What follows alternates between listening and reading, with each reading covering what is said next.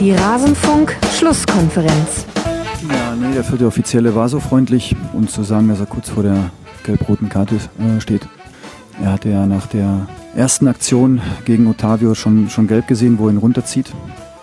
Und dann während unserem Ballbesitz äh, hat den Ball mal so, so mitgenommen, ja, dass auch sein, sein Arm, seine Hand relativ hoch beim, beim Gegner war. Und hat der vierte Offizielle uns mitgeteilt, ja, ein paar Zentimeter höher wäre er vom Platz gegangen.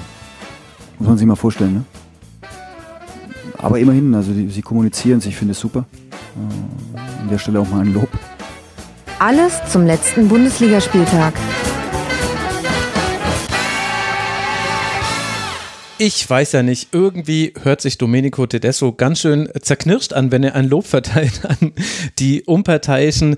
Vielleicht liegt es an mir, ich empfinde immer so ein bisschen Weltschmerz, wenn ich aktuell Verantwortliche von Rasenballsport Leipzig sprechen höre. Nicht nur deshalb wollen wir in dieser Rasenfunk-Schlusskonferenz, zu der ich euch sehr herzlich begrüßen möchte, einen Schwerpunkt auf Leipzig legen. Und ich bin froh, dass wir hier auch zwei Gäste haben, mit denen wir das dann gleich besprechen können. Mein Name ist Max Jakob Ost. Ich bin der Edgenetze auf Twitter und ich begrüße bei mir zum einen Felix Hasesteiner, freier Sportjournalist und Autor der Ed Felix HA8 18 auf Twitter. Hallo Felix, schön, dass du mal wieder hier bist. Schön da zu sein, freue mich sehr. Hi. Die Freude ist ganz meinerseits und ebenfalls freier Journalist und Autor. Er schreibt unter anderem auf rblive.de. Er ist auf Twitter der Handballkoti und spätestens jetzt wissen alle Twitterati, dass Uli Krömer hier mit in der Leitung ist. Hallo Uli, schön, dass du hier bist. Ja, schönen guten Abend zusammen. Freue mich auch. Was sagst du denn zu meiner Weltschmerz-These? Ist das der externe Blick eines Unwissenden? Ja, das, das ist einfach, äh, das ist einfach Domenico Tedesco, der ist ja kein überschäumender Redner, ne? Der ist ja, formuliert ja oft eher, eher so ein bisschen spröde und ähm, fühlt sich dann auch schnell benachteiligt im Nachteil in, in so einer Situation, wenn dann ein Spieler kurz vor der roten Karte steht oder gelb, gelb-roten Karte steht. Ich fand es aber vielmehr äh, überraschend, dass Schiedsrichter so, so Tipps verteilen jetzt. Also so, äh, pst, Domenico, den musst du jetzt auswechseln, sonst fliegt der und so. Ne? Ich fand das, äh, finde ich doch einen sehr netten Service des vierten Offiziellen. ja, doch, das gibt es durchaus schon mal. Man möchte ja eigentlich die Platzverweise vermeiden, dass es eben solche Ansagen gibt. Aber ehrlicherweise, ich weiß nicht, vielleicht habe ich da auch eine äh, komplett falsche Erinnerung, aber ich dachte bei Schalke 04, da hatte ich äh, Domenico Tedesco das letzte Mal quasi über einen längeren Zeitraum erlebt, da hatte ich schon mehr positive äh, Vibes bei ihm, aber ich weiß auch nicht, ob ich da jetzt vielleicht auch die sportliche Situation hineinprojiziere oder es vielleicht auch daher kommt.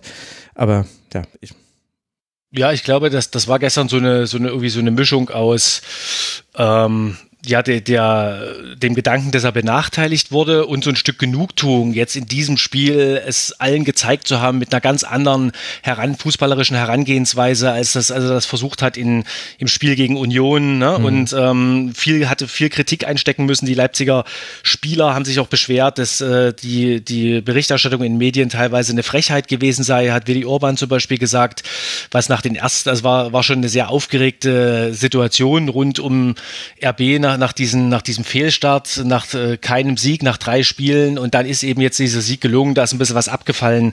Ich glaube so, das war, war so die, diese Mischung, aus der Domenico Tedesco das rausgeäußert hat. Mhm. Wir werden das später noch vertiefen und ausführlich auf die Situation in Leipzig blicken, aber auch alle anderen Spiele dieses vierten Spieltags der Erstmänner Bundesliga werden natürlich nicht zu kurz kommen. Bevor wir loslegen, muss ich aber mich noch bedanken. In diesem Fall bei Botschler, bei Wolfgang B., bei Becky, bei Herrn Regenschein, Sven, Roland und Alex. Sie alle sind Rasenfunk-Supporterinnen und Supporter. Der Rasenfunk ist und bleibt Werbe, Paywall und Sponsoren frei. Wir finanzieren uns und die Honorare, die wir an unsere Gäste zahlen, ausschließlich aus euren freiwilligen Überweisungen. Ganz herzlichen Dank an alle, die das schon getan haben. Und wenn ihr jetzt euch dazu animiert fühlt, uns auch zu unterstützen, dann geht auf rasenfunk.de slash supportersclub. Da findet ihr alle Informationen dazu. Ganz herzlichen Dank an alle, die das schon getan haben. Außerdem könnt ihr auf kiosk.rasenfunk.de unter anderem unseren neuen Hoodie kaufen. Und es gibt noch ein paar einzelne Caps. Das ist uns jetzt erst so ein bisschen zufällig aufgefallen, dass die fast alle wegverkauft sind. Wenn ihr also unbedingt ein Rasenfunk-Cap haben wollt, dann müsst ihr jetzt schnell sein. Also jetzt, nachdem es das Ding zwei Jahre gibt, aber jetzt sind sie wirklich bald alle weg. Wir haben es durch Zufall neulich gesehen. Dann habe ich noch eine Ankündigung zu machen. Ich werde es am Ende auch nochmal wiederholen. In der nächsten Sendung werdet ihr an meiner Stelle Nina Potzel hören. Die wird mich vertreten. Da freue ich mich schon sehr drauf. Das wird sicherlich ganz grandios. Und ich möchte diese Sendung jemandem widmen, nämlich Hassan Talib Hatsch. Jeder, der Ed Hassans Corner auf Twitter mal erlebt hat, weiß, wen ich meine und weiß auch, dass ich da über einen ganz besonderen Menschen spreche, der uns leider verlassen hat. Ruhe in Frieden, Hassan, war immer ein toller Austausch mit dir, den wir vor allem per E-Mail hatten, auch wenn es jetzt zuletzt ein bisschen eingeschlafen war.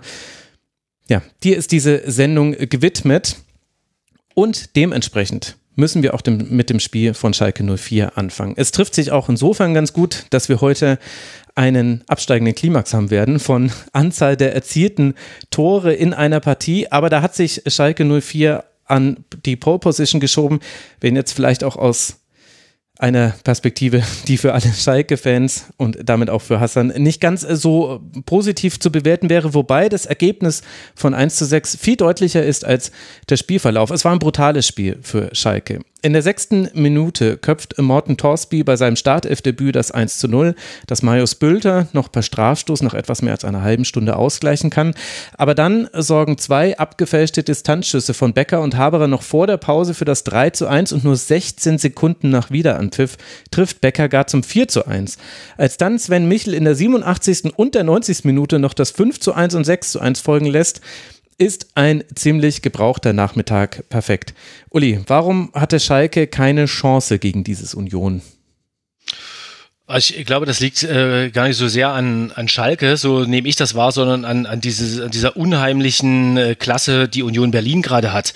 Also mhm. ich habe hab das ja selbst ähm, am, am letzten Spieltag verfolgt, als die gegen RB Leipzig gespielt haben und ähm, mit, mit einer um, unschlagbaren Präzision die, diese Konter eingeleitet haben und äh, genauso ähm, haben, haben sie es ja teilweise auch äh, gegen Schalke gespielt. Also um, Union gelingt gerade wirklich alles. Die sind, glaube ich, gerade die mit Abstand beste und, und stringenteste ähm, Kontermannschaft was, was Becker da abzieht und wenn dann einer wie Michel, ähm, glaube ich, eingewechselt, ne? wenn, wenn der reinkommt und dann, dann mhm. auch nochmal so, so eine ähm, Performance liefert, so in, in der Schlussphase einfach nochmal zwei Tore macht. Das hat mich auch erinnert an, an, an das äh, Liga-Rückspiel ähm, vergangene Rückrunde, ähm, als, als Michel auch nochmal äh, in der Schlussphase in Leipzig getroffen hat und Union dann auch äh, in, in Leipzig damals gewann. Also ähm, ja, wie gesagt, die, die Schalker können einem da ein bisschen leid tun, weil die einfach in, in diesen, in diesen Union-Lauf reingekommen sind. Also ich habe ich hab jetzt eher so ein bisschen mit das aus Union-Perspektive gesehen. Vielleicht kann, kann Felix ja noch mal was aus, äh, aus der Schalker Ecke sagen oder aus der Schalker Perspektive. Ja, kann ich auch. Ich, ich wollte noch kurz den, ich fand auch einen Vergleich gut. Ich habe mir bei Sven Michel hatte ich so ein bisschen André Schürle damals äh, Brasilien gegen Deutschland Vibes, weil irgendwie hat der nicht ganz mitbekommen, ähm, dass sie sich auf 4-1 geeinigt hatten und macht einfach zwei wunderschöne Tore noch hinten mhm. raus. Also irgendwie, ähm, das war dann schon noch die Draufgabe. Es war einfach, also ich fand, ich fand ja, dass das klingt jetzt wirklich wahnsinnig doof bei 1-6, aber ich fand ja, dass äh, Schalke haben mich am Anfang gar nicht so viel falsch gemacht. Sie sind ja auch über den Elfmeter, den ja wieder ähm, Bülter geschossen hat und nicht Terodde. Ich vielleicht können wir darüber auch gleich nochmal reden, dass ein Stürmer mit sehr wenig Selbstvertrauen unterwegs ist im Moment. Ähm, und, und äh, darüber sind sie eigentlich ganz gut zurückgekommen ins Spiel. Also der erste, der erste Vibe-Kill, wenn man das so will, durch dieses frühe Gegentor, den haben sie eh noch weggesteckt. Aber äh, ich fand dann schon einzigartig, wie immer wieder dann, ähm, wenn, wenn, wenn Schalke mal ein paar gute Minuten hatte, irgendeine brutale Konterszene kam und, und äh, Union, Union wirklich einfach im Moment die Mannschaft ist in der Bundesliga, die, glaube ich, am schwersten zu bespielen ist, weil sie unheimlich viel Selbstvertrauen hat und weil man irgendwie jeden Stock, den man ihr, den, den man denen zwischen die Beine wirft, den, den kicken sie irgendwie einfach weg. Ne? Das äh, merkt man auch daran, dass die mittlerweile ohne Prümel und ohne Abonie spielen und trotzdem wahnsinnig viele Tore schießen können. Und dieses Gefühl hat man ja gegen jede Mannschaft, egal ob Spitzenteam oder, oder jetzt äh, Schalke. Ja, also zu Sven Michel habe ich eine, eine Statistik, die vielleicht seine Leistung perfekt äh, einordnet. Er hatte drei Ballkontakte und er hat zwei Tore erzielt do the math, liebe Hörerinnen und Hörer. Das war, das lief wirklich bestmöglich für ihn. Und das spiegelte sich auch so ein bisschen in dem wieder, was Urs Fischer nach dem Spiel gesagt hat. Also neben dem, dass er sich äh, noch an einen Fotografen gewandt hat, Matze Koch, äh, der sich äh, verletzt hat beim äh, 2 zu 1, dem es aber Gott sei Dank inzwischen wieder besser geht. Er ist in einen Graben gestürzt. Neben dem hat er gesagt, das war kein gutes Spiel und wir dürfen uns jetzt nicht Illusionen machen, dass wir besser gewesen wären. Das waren wir nicht an diesem Tag. Und er hat damit eben unter anderem angesprochen, eben auf die Entstehung der Tore. Das waren eben, wie ich schon vorhin gesagt habe, abgefälschte Schüsse zum Teil, die das zum 2 zu 1 und 3 zu 1 geführt haben. Dann der perfekte Start zum 4 zu 1, der aus so einem Missverständnis nach einem langen Pass entsteht und aus einer unglücklichen Klärungsaktion Aktion, die Becker halt genau vor die Füße fällt. Also es war eigentlich denkbar schlecht für, für Schalke in dem Moment. Und ich glaube, daher kam diese Einschätzung und gleichzeitig auch das, was Frank Kramer dann über Schalke 04 gesagt hat, der eben auch gesagt hat, das Ergebnis ist natürlich heftig, aber wir waren gar nicht so viel schlechter.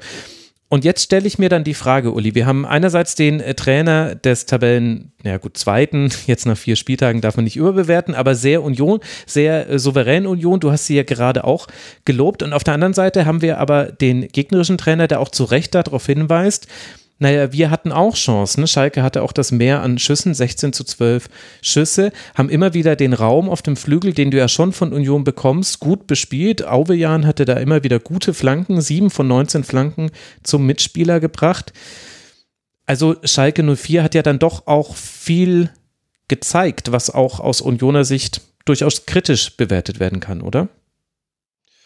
Ja, das äh, haben wir jetzt eben gerade schon angesprochen. Ne? Ähm, ich glaube aber, das ist dann auch eine, eine Sache der Effizienz. Also ich habe eh das Gefühl an diesem, an diesem Spieltag, das war so ein, so ein Spieltag der, der Mannschaften, die weniger Ballbesitz wollten, die sich auf das Konterspiel verlegt mhm. haben ne? und ähm, sich dann gegen, gegen Union da durchzusetzen, wenn die, wenn die eh massiert stehen, ähm, das ist schon unglaublich schwierig. Also das hat man ja gesehen, ähm, ich, komme nochmal zum letzten Spieltag, wenn äh, der RB hatte damals äh, oder hatte vor einer Woche, glaube ich, 74 Prozent äh, Ballbesitz und haben versucht, die Union, Union mit Ballbesitz zu ersticken, aber auch das hat eben nicht geklappt und die haben die, die Räume gefunden zum Kontern. Und ähm, ja, wenn, wenn dann ein Aufsteiger kommt, der, der dann vielleicht auch weniger Qualität äh, noch im Abschluss hat und weniger effizient ist und äh, sich dann in, in der, durch die, auch durch die Restfeldverteidigung ein paar mehr Lücken auch auftun. Dazu kommt noch das von dir angesprochene Fortune, was Union gerade einfach hat.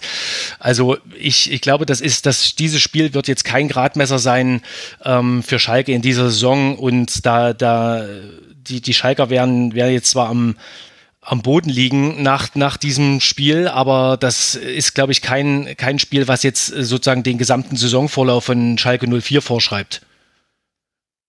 Ich weiß, dass das eine durchaus hinterfragbare Statistik ist, aber wollt ihr zweimal bitte raten, wie die Expected Goals bei diesem Spiel verteilt sind? Felix, leg mal vor. Naja, ich weiß die Torschusstatistik, das sind 16, 12 für Schalke, also insofern würde ich jetzt fast sagen, äh, irgendwas Schalke irgendwo zwischen 2 und 3 und Union vielleicht zwischen 1,5 und 2. Mhm. Uli, willst du dagegenhalten oder soll ich direkt lösen? Ich, ich habe es ich hab's zur, zur Pause gehört, da war es, glaube ich, 0,5 zu 1,5. Und dann, dann rate ich jetzt mal am, am Ende ähm, ein, 1,3 zu 2,8. Ah, okay. Also Felix hatte den besseren Riecher. 1,86 ja. von Schalke zu 0,91 von Union. Das sind jetzt die Zahlen okay. von Between the Posts. Und wie gesagt, Expected Goals sagen nicht alles aber es zeigt halt schon, wie bizarr eben diese Chancenverwertung war. Also hier bei Between the Posts heißt, äh, dass äh, die, die Match-Simulation, ich glaube, die simulieren dann eine Million Spiele mit diesen Expected Goals und 65 Prozent davon hätte Schalke 04 gewonnen. Das ist jetzt nur Statistik, ist aber nochmal ein ganz gut, unterstreicht ganz gut die Beobachtungen, die ihr ja auch äh, gemacht habt. Felix, du hast jetzt schon Simon Terodde kurz angesprochen und ich glaube, da könnte man tatsächlich nochmal ansetzen, denn Schalke hatte eben auf den Flügeln Ballbesitz. Schalke hat es auch ganz gut geschafft, immer mal wieder gefährliche Flanken nach innen zu schlagen. Nicht alle der 34 Flanken waren gefährlich, aber dann braucht man ja auch jemanden, der die verwerten kann. Ist das eins der Hauptprobleme deiner Meinung nach gerade bei Schalke? Ja, also ohne das jetzt vielleicht allzu sehr im Detail beurteilen zu können, weil ich jetzt nicht jedes Spiel von ihm gesehen habe, aber ich finde schon, dass ähm, das wieder dieser Simon Terodde-Effekt ist, dass er einfach in dieser ersten Bundesliga gerade eben gegen Dreierverteidigungen, wie bei Union Berlin, ähm, nicht so gut zur Geltung kommt wie in der zweiten Liga. Ich, ich, es, ist, es ist eine, es ist ein ewig wiederkehrendes äh, Meme, das da irgendwie dahinter steckt und es ist fast schon schade, dass wir jedes Mal wieder drüber reden, dass er in der ersten Liga sich deutlich schwerer tut. Aber ich, ich, äh, es ist einfach so. Also ich finde, er bewegt sich nicht so gut. Er ist nicht, äh, er ist nicht diese, diese zentrale Figur und dieses, ja, dieser, dieser Stürmer, der einfach, wo du weißt, dass wenn du ihn in die richtige Position springen wirst, wird er das Tor machen. Das ist er im Moment nicht. Und ähm, das, ja, finde ich, finde ich schon beachtlich und da geht ihnen natürlich schon viel verloren, weil ich muss sagen, ansonsten sagen, finde ich die Offensive bei Schalke gerade nicht so schlecht. Also ich finde zum Beispiel Bülter ist eigentlich, hat eine gute Phase, ähm, macht, macht gute Spiele und, und setzt eigentlich viel sich selbst und, und andere gut in Szene. Und, und ja, deshalb kann man das schon ein bisschen auf Terodde ummünzen.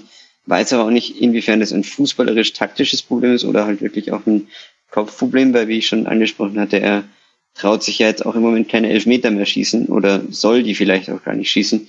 Und äh, das ist für einen Stürmer, glaube ich, nie eine sehr gute Nachricht, wenn man, man dann den, den einfachsten Schuss im Stürmerleben sich nicht mehr zutraut, wirklich. Das ist übrigens bei, bei RB Leipzig gerade auch so. Äh, André Silva schießt keine mehr. Die, das machen jetzt äh, Kunku und Olmo unter sich aus. Mhm. Gut, wir wissen jetzt natürlich nicht, warum das jetzt so war. Kann natürlich auch sein, dass das Marius Bülter auch deshalb gemacht hat, weil solche Geschichten nur der Fußball schreibt, dass ein Spieler, der vom einen Team zum anderen gewechselt ist, dann gegen dieses Team trifft. Das haben wir sonst noch nie gesehen. Also vielleicht auch deswegen. Hat er eigentlich gejubelt? Äh, ich habe gar nicht drauf geschaut. Zurückhaltend, zurückhaltend hat oh, okay. er gejubelt. Aber äh, das wollte ich eigentlich dann nochmal in einem extra Segment mit euch besprechen. Dann, das hängen wir nochmal hinten, hängen wir noch mal hinten ja. an die drei Stunden dran. Kommen noch mal die, die romantischen Geschichten des Spieltags. Ja, genau. Da wollte ich auch nochmal über Körpersprache mit euch viel reden und Mentalität. Das machen wir dann alles in einem Aufwasch. Aber dafür müssen wir uns erst noch ein bisschen äh, warm reden. Das will ich nicht gleich am Anfang machen. Dafür ist es mir einfach zu wichtig. Also Schalke 04 steht jetzt bei zwei Punkten nach vier Spieltagen. Spieltagen wird jetzt dann äh, zwei wichtige Spiele haben, nein, drei wichtige Spiele, muss man glaube ich so schon sagen. Auswärts in Stuttgart, zu Hause gegen Bochum und dann auswärts bei Borussia Dortmund. Also wir haben einmal zwei Teams, die eventuell im äh, Rennen um den Klassenerhalt wichtig werden könnten für Schalke 04 und dann natürlich das Derby. Also das wird sehr interessant werden. Und für Union Berlin, die eben damit aktuell Tabellenzweiter sind, punktgleich mit dem Bayern, mit einer sehr positiven Tordifferenz jetzt durch diese 6 zu 1, 11 zu 3 Tore hat Union gerade. Für die Unioner geht es jetzt dann gegen genau jenen FC Bayern zu Hause, bevor man dann auch in der Europa League antreten darf. Die Gegner von Union sind Saint-Gilloise, die haben sich sehr gefreut, Union Berlin bekommen zu haben. Braga und Malmö, das ist die Gruppe, in die Union gelost wurde und das ist auch in dieser Reihenfolge dann sind das die Gegner für die Unioner. Und dann werden wir ja sehen, was zum Beispiel in Torsby, der wirklich ein gutes äh, Startelfdebüt gemacht hat, was ein Doki, der auch äh, spielen durfte und äh, gut gespielt hat, was wir von denen dann vielleicht auch in dieser Mehrfachbelastung sehen. Da wird vermutlich auch hin und wieder rotiert werden. Aber jetzt geht es ja erstmal gegen die Bayern und dann schauen wir mal, wie Union nach diesem Spieltag dastehen wird. Wir hatten noch ein weiteres Spiel mit sieben Toren. Da hatte ich kurz Angst, dass sich das noch vor das Schalke-Spiel schiebt, dass ich ja eigentlich äh, Hassan zuliebe ganz nach vorne ziehen wollte. Aber zum Glück haben Werder Bremen und Eintracht Frankfurt irgendwann aufgehört, Tore zu schießen. Ich äh, rekurriere einfach mal die Abfolge. In der zweiten Minute trifft Mario Götze zur Führung, die Jung und Bittenkurt jeweils nach Standards in den Minuten 14 und 17 drehen können. Moani macht dann nach etwas mehr als einer halben Stunde das 2 zu 2, Lindström kurz darauf das 3 zu 2 und So trifft dann in der 48. Minute zum 4 zu 2.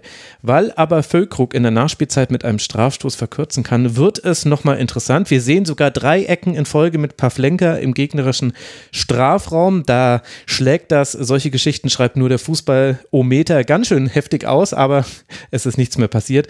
Es blieb bei diesem 3 zu 4 aus Sicht der Bremer und damit kann Eintracht Frankfurt endlich mal wieder in der Liga gewinnen. Felix, du hast dieses Spiel verfolgt. Welche Erkenntnisse kann man aus so einem wilden Spektakel ziehen, deiner Meinung nach?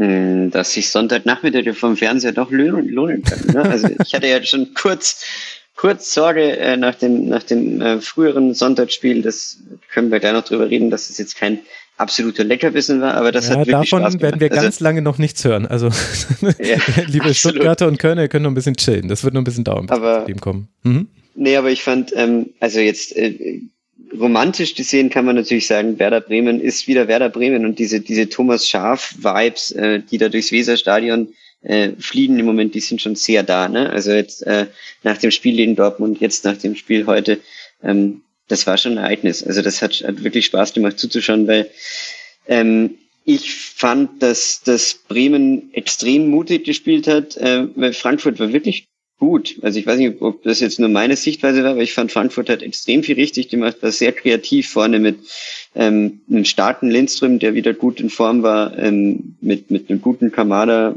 Götze war auch, hat wirklich wahnsinnig, wahnsinnig mhm. gutes Spiel gemacht. Und da hat Werder Bremen wirklich gut dagegen gehalten, weil das Spiel, das Spiel hätte auch aus meiner Sicht, äh, war, war eigentlich relativ entschieden. Ähm, auch gerade wieder nach dem äh, Effekt, dieses, dieses Tor knapp vor der Halbzeit und Tor knapp nach der Halbzeit, ähm, und damit 4 zu 2.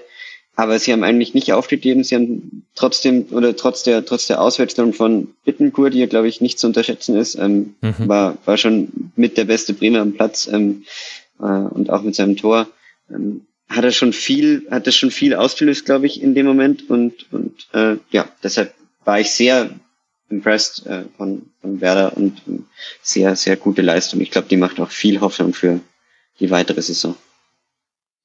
Ja, also ich glaube, Hoffnung wird man auf jeden Fall haben auf Bremer Seite, allein wenn man drei Tore schießt und auch in so einem Spiel eben nochmal fast zurückkommen kann und zwischenzeitlich ja so auch gar auch das Ergebnis äh, drehen kann, dann gibt es natürlich Hoffnung. Ich glaube, was Werder hinbekommen muss, und da war dieses Spiel vielleicht wirklich das perfekte Beispiel, war Ruhe in den richtigen Situationen. Also Götze war zum Beispiel auch deshalb komplett frei bei seinem Schuss aus 16 Metern, und so war das dann beim Schuss von So zum Beispiel auch. Der war zwar nicht komplett frei, aber er konnte eben diesen Pass annehmen von Kamada, der noch eine zweite Anspielstation mit Lindström auch hatte, die möglich gewesen wäre. All das ist passiert, weil bei Werder gerade alle Spiele um Spieler meiner Meinung nach immer alles lösen wollen und sie wollen immer im Zentrum des äh, Geschehens sein. Also sprich, äh, Stay, Groß, Bittencourt, solange er noch spielen konnte und dann auch Romano Schmid, die sind auch ganz oft mit in den Strafraum gegangen, um ihren Mitspielern zu helfen, was erstmal eine ganz tolle Idee ist und auch gut ist, wenn man etwas gemeinschaftlich lösen möchte. Aber dann waren eben Räume frei und Eintracht Frankfurt war halt in diesem Spiel extrem gut da drin, das offen zu legen, das auszunutzen. Auch zum Beispiel der Pass von Rode vorm 3 zu 2 von Lindström, der war perfekt, der war aber halt auch deshalb möglich, weil eben Friedel und Jung schon sehr weit rausgeschoben hatten und das so eine Umschaltsituation nach Ballgewinn war. Ich glaube, das ist das, was Werder, was Ole Werner jetzt den Bremer Spielern noch ein bisschen mehr einflößen muss dass nicht alle alles gemeinsam lösen müssen, sondern es gibt schon auch noch Positionen, die man so ein bisschen abdecken muss und vielleicht muss Werder auch manchmal dann eben da so ein bisschen die Hektik aus dem Kopf bekommen. Ich weiß nicht, das ist jetzt eine extrem psychologische Begründung für etwas, was ich taktisch gesehen habe, aber das war so mein Eindruck, dass sie es, sie wollten es zu sehr beim Verteidigen und haben deswegen Räume aufgemacht.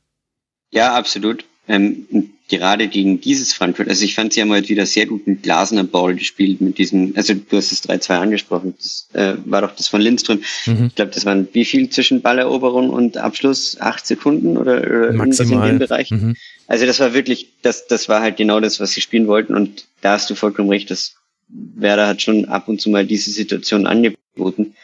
Aber ich meinte halt eher, dass ähm, man darf ja nicht vergessen, ne? also von den Namen her, ist da schon noch ein Unterschied und, und ich finde schon, dass, dass äh, man Werder da ja einfach immer noch als Aufsteiger bewerten muss klar, und klar. nicht vergessen darf, dass Frankfurt Champions League spielt. Ne? Also die sind ja, sind ja ähm, zwar nicht gut in die Saison gestartet und ich fand sie auch heute defensiv nicht gut. Also das ist weiterhin, ich fand jetzt diese Umstellung auf Viererkette ähm, ist sicherlich, hat sicherlich mehr Stabilität gegeben. Ähm, aber äh, ja, wird man halt sehen, ob das, ob das jetzt dauerhaft ist oder ob das jetzt einfach meine eine Entscheidung war, die du halt dann triffst, aber kann man auch sagen, ne? Den Werder ähm, als Aufsteiger äh, dann mit Viererkette spielen und gerade so drei, vier gewinnen, ist jetzt auch kein, äh, kein Zeichen dafür, dass das perfekt funktioniert hat. Insofern bin ich da noch gespannt, wie sie sich da, wie sie sich da machen und ähm, ja, mhm. wird man dann, wird man auch noch absehen. Also die Umstellung bei Eintracht Frankfurt, das fand ich auch nochmal sehr interessant. Wir haben es ja in der letzten Woche schon gesehen. Pellegrini auf links und Jakic als Rechtsverteidiger hat in diesem Spiel gut funktioniert, fand ich. Also die Gegentreffer sind ja nach Standardsituationen gefallen, die jeweils mhm. schlecht mhm. verteidigt wurden. Also das war, glaube ich, so das Hauptproblem. Was ich aber vor allem wirklich stark fand und was eben auch klassisch für Oliver Glasners Mannschaften bisher zumindest immer war, war, wie gut das Pressing funktioniert hat. Muani, Lindström, Götze, Kamada, äh, Rode und So, die haben alle durchgeschoben. Äh, auch Pellegrini und Jakic immer mal wieder, je nachdem, wo eben der Ball war, ob er auf ihrem Flügel war oder auf dem äh, gegenüberliegenden haben das sehr gut gemacht und im Grunde hat davon ja Eintracht Frankfurt auch das Gros seiner Chancen dann herausspielen können. Fehler von Werder Bremen, die dann eben passiert sind im Spielaufbau durch Ballgewinne, durch Fehlpässe und dann ging es wirklich sehr, sehr schnell über ein, also Götze fand ich hat äh, mit, mit dem Magdeburg-Spiel zusammen vielleicht sein bestes Spiel gemacht bisher für Eintracht Frankfurt. Absolut. Kamada, da gab es noch äh, Gerüchte rund um Benfica Lissabon vor Anpfiff äh, dieses Spiels. Ich würde sagen, man hat nichts im Spiel gemerkt, dass da irgendetwas in seinem Kopf wäre. Kolumuani ist, entwickelt sich zu einer Naturgewalt und zwar zu einer äh, Naturgewalt, so wie Naturgewalten auch sind, nämlich unberechenbar. Also er ist der Thomas Müller mit Technik und Physis, fast so ein bisschen. macht, macht ja auch sehr schön dieses 2 zu 2 mit einem Dribbling, wo man zweimal das Gefühl hatte, wollte er wirklich den Ball genauso verarbeiten, aber vermutlich wollte er das so sogar. Es sah nur irgendwie etwas seltsam aus. Also das ist schon eine Kombination, die dann Spaß macht zusammen eben mit all den Problemen, die natürlich trotzdem noch bleiben. Also klar, Tuta Indika standen nicht immer sicher, auch Jakic und äh, ja, also Jakic noch eher als Pellegrini haben auch äh, durchaus ihre Probleme gehabt. Äh, Mitchell Weiser war so einer, der, der ganz viel auseinandergewirbelt hat, fast bei Eintracht Frankfurt, wenn er da hinten rein getribbelt ist mit Tempo aber alles funktioniert eben auch nicht so, oder wenn alles funktioniert, dann geht ein Spiel nicht 4 äh, zu 3 aus oder 3 zu 4, deswegen will ich mich darüber jetzt auch nicht beschweren. Na, ich fand auf jeden Fall, dass äh, ich schon gespannt bin, ob das mit Jakic da rechts hinten halt auf Dauer auf Dauer gut geht. Ne? Es ist schon, mhm. ist ja nicht seine Stammposition und das finde ich merkt man dann schon noch. Man darf jetzt also heute gegen den Jungen, der jetzt sicher auch nicht der offensivste unter den Offensiv äh, äh oder oder Mittelverteidigern da ist. Ähm, Insofern ist es heute, glaube ich, ganz gut gegangen, aber ich bin schon gespannt, gerade auch Richtung Champions League und alles weitere, ob, ob das jetzt wirklich die Besetzung bleiben kann. Also, weiß ich, da siehst du sicher noch mehr Frankfurt, Max, aber ähm, ich, äh, ich bin da ein bisschen skeptisch, ehrlich gesagt ich glaube, es tut erstmal ganz gut, eine Alternative zu Ansgar Knauf zu haben, der ja auch eher so in, als Schienenspieler in einer Fünferkette noch ein bisschen besser aufgehoben ist. Ich glaube, seine Zweikampfführung ist was, was dieser Kette gut tut, an der sich durchaus auch manchmal so ein bisschen ein Tuta orientieren kann, glaube ich. Also der neben mhm. Endika und Jakic ist, habe ich das Gefühl, aber das ist jetzt wirklich nur ein Gefühl, wir haben erst zwei Spiele gesehen, dass auch Tuta da ganz gut mit, mitgezogen wird, wieder in der Art und Weise, wie er seine direkten Duelle bestreitet aber ja, klar, du siehst es auch, Jakic hat, hat halt auch immer noch den Drang, in den Halbraum reinzuziehen und Lindström wusste da nicht immer Bescheid. Äh, also manchmal standen sie da auch beide im selben, im selben Raum. Äh, manchmal wurde auch nicht abgesichert, wenn Jakic nach vorne gegangen ist. Äh, das hat Rode meistens dann übernommen, aber manchmal war er eben auch schon beschäftigt mit, mit Vorwärtsverteidigen, um es mal so zu sagen ja, da gibt es sicherlich noch Verbesserungspotenzial, aber es, immerhin hat Oliver Glasner den Switch geschafft, nicht nur den, den systemischen Switch, sondern auch in den Ergebnissen und in der Spielweise. Und nachdem man gegen Hertha noch 1 zu 1, wo es dann die Elfmeterszene gab, gegen Köln, wo man noch äh, das, äh, das äh, Abseitstor kassiert, das auch zurückgenommen hätte werden können. Jetzt hat man wenigstens mal gewonnen und dann gleicht sich das so ein bisschen langsam an. Das war übrigens auch so ein Beispiel, ne, wo ähm, die, die eigentlich favorisierte Mannschaft trotzdem weniger den Ball haben mhm. wollte. Genau wie das, glaube ich, bei Leverkusen war, wie das bei RB Leipzig war. So ähm, hat auch in dem Spiel Frankfurt, glaube ich, 75 Prozent, äh, 75, 45 Prozent ähm, Ballbesitz nur gehabt ne? und äh, haben, haben sich dann, dann eher auf dem Umschaltspiel konzentriert. Mhm. Ja, absolut. Und hat in dem Fall sehr gut funktioniert. Vielleicht wurde auch dieses Spiel im Mittelfeld gewonnen. Also ich fand auch So und Rode sehr stark und äh, da, und da dem gegenüber dann eben äh, Groß, Stay und dann Schmid ab dem Moment, wo Bittenkurt nicht mehr spielen konnte. Das waren, glaube ich, auch so immer wieder Duelle, die verloren gegangen sind. Und das kann einen dann aber auch nicht so ganz überraschen, wenn man sich einfach die Spieler und die Erfahrung anguckt. Für Werder geht es jetzt dann weiter in Bochum, bevor man zu Hause gegen den FC Augsburg spielt. Werder steht weiter bei fünf Punkten nach vier Spielen.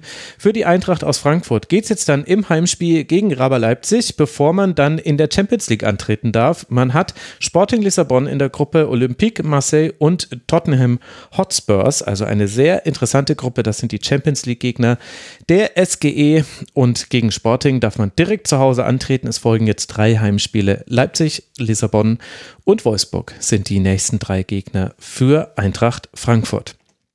Damit haben wir die richtig torreichen Spiele leider schon hinter uns. Jetzt wird es ein bisschen weniger spektakulär. Immerhin noch drei Tore sind gefallen in der Partie zwischen Mainz 05 und Leverkusen. Da haben wir gerade schon mal ganz kurz drüber gesprochen. Aber Leverkusen, Leverkusen kann aktuell nicht mal mit 3 zu 0 gewinnen, ohne ein Aber. Und diesmal ist das Aber neben der Entstehung der Tore, die in der 29., in der 39. und in der 41. allesamt nach Fehlern der Mainzer gefallen sind. Eins davon war sogar ein Eigentor von Burkhardt ist das aber vor allem in zwei gelb-roten Karten zu finden. Hinkapier holt sich in der 77. Minute und seine gelb-rote Karte und Mitchell Bakker schafft es in der 93. Minute bei einer Führung von 3 zu 0 vom Platz zu fliegen. Das heißt, äh, Linksverteidiger sind das Bernsteinzimmer Leverkusens jetzt in der nächsten Woche mal wieder. Sie sind sehr heiß begehrt und man findet sie aber vermutlich nur sehr schwierig das legt so ein bisschen Schleier über diesen vom Ergebnis her sehr wichtigen Sieg für Leverkusen. Es ist nämlich der erste in dieser Saison. Man hat jetzt dann drei Punkte endlich mal sammeln können. Und das, obwohl man, Uli, wie du es ja schon richtig gesagt hast, auf Umschaltfußball gesetzt hat. Wie würdest du denn jetzt dann die Leistungen von Mainz und Leverkusen bewerten angesichts dieses Spielverlaufs?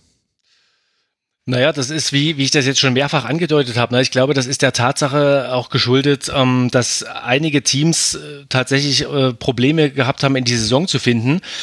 Ge genau so eben Leverkusen, ähm, Frankfurt und, und auch Leipzig, die, die alle nach dem ersten Sieg ge getrachtet haben und deswegen ähm, ja auch eine erstmal eine defensivere Spielweise ähm, mit mit der defensiveren Spielweise begonnen haben ne? und sich da äh, zunächst mal in, in der Abwehr da massiver postiert haben, um dann auch auf Konter zu setzen. Und äh, dann, das ist ja eigentlich, wäre das ja eher auch das Mainzer Spiel. Ne?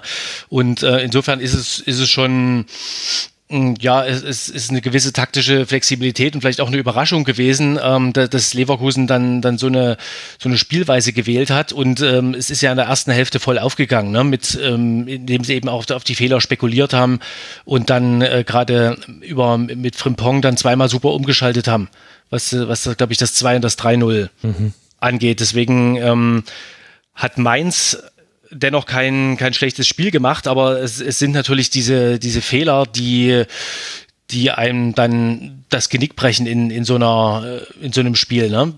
Mhm. Trotzdem hat, hat Mainz auch bis zuletzt was versucht und das zeigt vielleicht auch dann, dass das Leverkusen äh, dann noch diese Platzverweise kassiert hat, weil, äh, weil auch Leverkusen gespürt hat, dass dieses Spiel eben ganz lange äh, nicht entschieden war, obwohl es schon so früh 3-0 stand.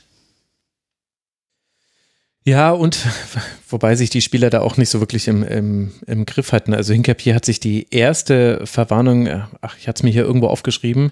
Äh, ich weiß nur, dass, äh, dass das nicht unbedingt notwendig war und bei Bakker war es, weil er Zentner in den Arm gegriffen hat. So hat er sich die erste Gelbe geholt. Die zweite Gelbe in der 93. war dann, da hat er einen Gegenspieler mit dem Arm im Gesicht getroffen. Das kann man noch als unglücklich bezeichnen, aber die erste darf er sich nicht holen.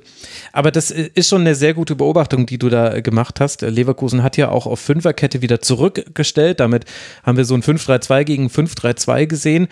Und so sah das Spiel dann lange Zeit auch aus. Also Mainz hat viele lange Bälle gespielt und hatte eigentlich nur eine schwache Phase. Und das war in dieser Phase, in der die Tore gefallen sind, die ja denn eben auch alle irgendwie unglücklich waren in der Entstehung, haben wir ja jetzt auch schon mehrfach angesprochen. Felix äh, Brosvensson war sehr angefressen nach diesem Spiel und wollte sich aber auch nicht so wirklich jetzt reinreden lassen, dass das irgendwelche systemischen Gründe gehabt hätten, diese Niederlage. Also er hat gesagt, naja, also wenn, wenn zwei Innenverteidiger es nicht schaffen, gegen einen anlaufenden Stürmer den auszuspielen und da den Ball verlieren, dann hat das nichts damit zu tun, dass man irgendwie falsch ausgerichtet gewesen wäre. Es war nämlich eine Frage eines Kollegen in der Pressekonferenz. Würdest du ihm denn zustimmen, dass Mainz 05 eben bis auf diese Fehler ein gutes Spiel gemacht hat und Leverkusen dann vielleicht auch ein bisschen gut davon gekommen ist? Ja, Nein, kleiner Scherz. Ähm, äh, ja, also dem kann man voll zustimmen. Ich fand auch, ich habe mir auch gerade nochmal die, die Ballbesitzstatistik angeschaut, das waren 61 zu 39 für, für Mainz. Das ist ja schon, ich fand sie, fand sie deutlich überlegener. Ich, ich habe sie als bessere Mannschaft gesehen und, und wie er halt dann sagt, es ist einfach äh, eine Anomalie dieses Fußballsports, dass du halt diese, diese absurden Situationen hast. Ich meine, diese Frimpong-Tore auch noch zweimal so schnell hintereinander. es war ja quasi eine Kopie des, äh, des zweiten, das erste, äh, das ist des ersten, das zweite. Ähm, das war schon, das war schon beachtlich und deshalb kann man jetzt aus meiner Sicht eher systemische Gründe finden für Mainz und gegen Leverkusen und ich finde es sehr alarmierend, dass eine Champions League Mannschaft äh, damit so wenig Selbstvertrauen aufläuft ähm, und, und bei aller Liebe Mainz 05 dann ähm, deutlich, deutlich mehr vom Spiel hat und eigentlich Leverkusen abwartend äh, ist und, und, darauf hofft, dass, dass zwei Innenverteidiger äh, Frimpong durchlaufen lassen. Ne? Also das ist, das ist schon spektakulär, wenn man das mal so, so darzeichnet. Und äh, ja, deshalb bin ich, bin ich da voll bei ihm. Sehe ich, sehe ich ganz genauso. Ja, also es gab, es gab auch Chancen für Mainz 5. Radetzky hat da so manches beim Stand von 0 zu 0 noch verhindert. Äh, Gerade Silvan Wittmer hatte Pech bei seinen Abschlüssen, war aber sehr viel im Strafraum. In der zweiten Hälfte hatte fünf Schüsse, davon sind nur zwei aufs Tor gegangen. Insgesamt hatte Leverkusen nur acht Abschlüsse und daraus dann eben drei Tore zu machen. Das ist dann auch eine sehr, sehr gute Bilanz. Das muss man so sagen. Auf der anderen Seite eben das, was Felix gerade angesprochen hat, Uli, dass es erschreckend ist, in welcher Verfassung Leverkusen äh, gerade ist. Es ist natürlich erklärbar. Also da hängt äh, Ausscheiden gegen Elversberg im DFB-Pokal 0 zu 1 gegen Dortmund, 1 zu 2 gegen Augsburg, 0 zu 3 jetzt dann gegen Hoffenheim. Also das ist, glaube ich, die Erklärung der Ergebnisse für diese Verunsicherung.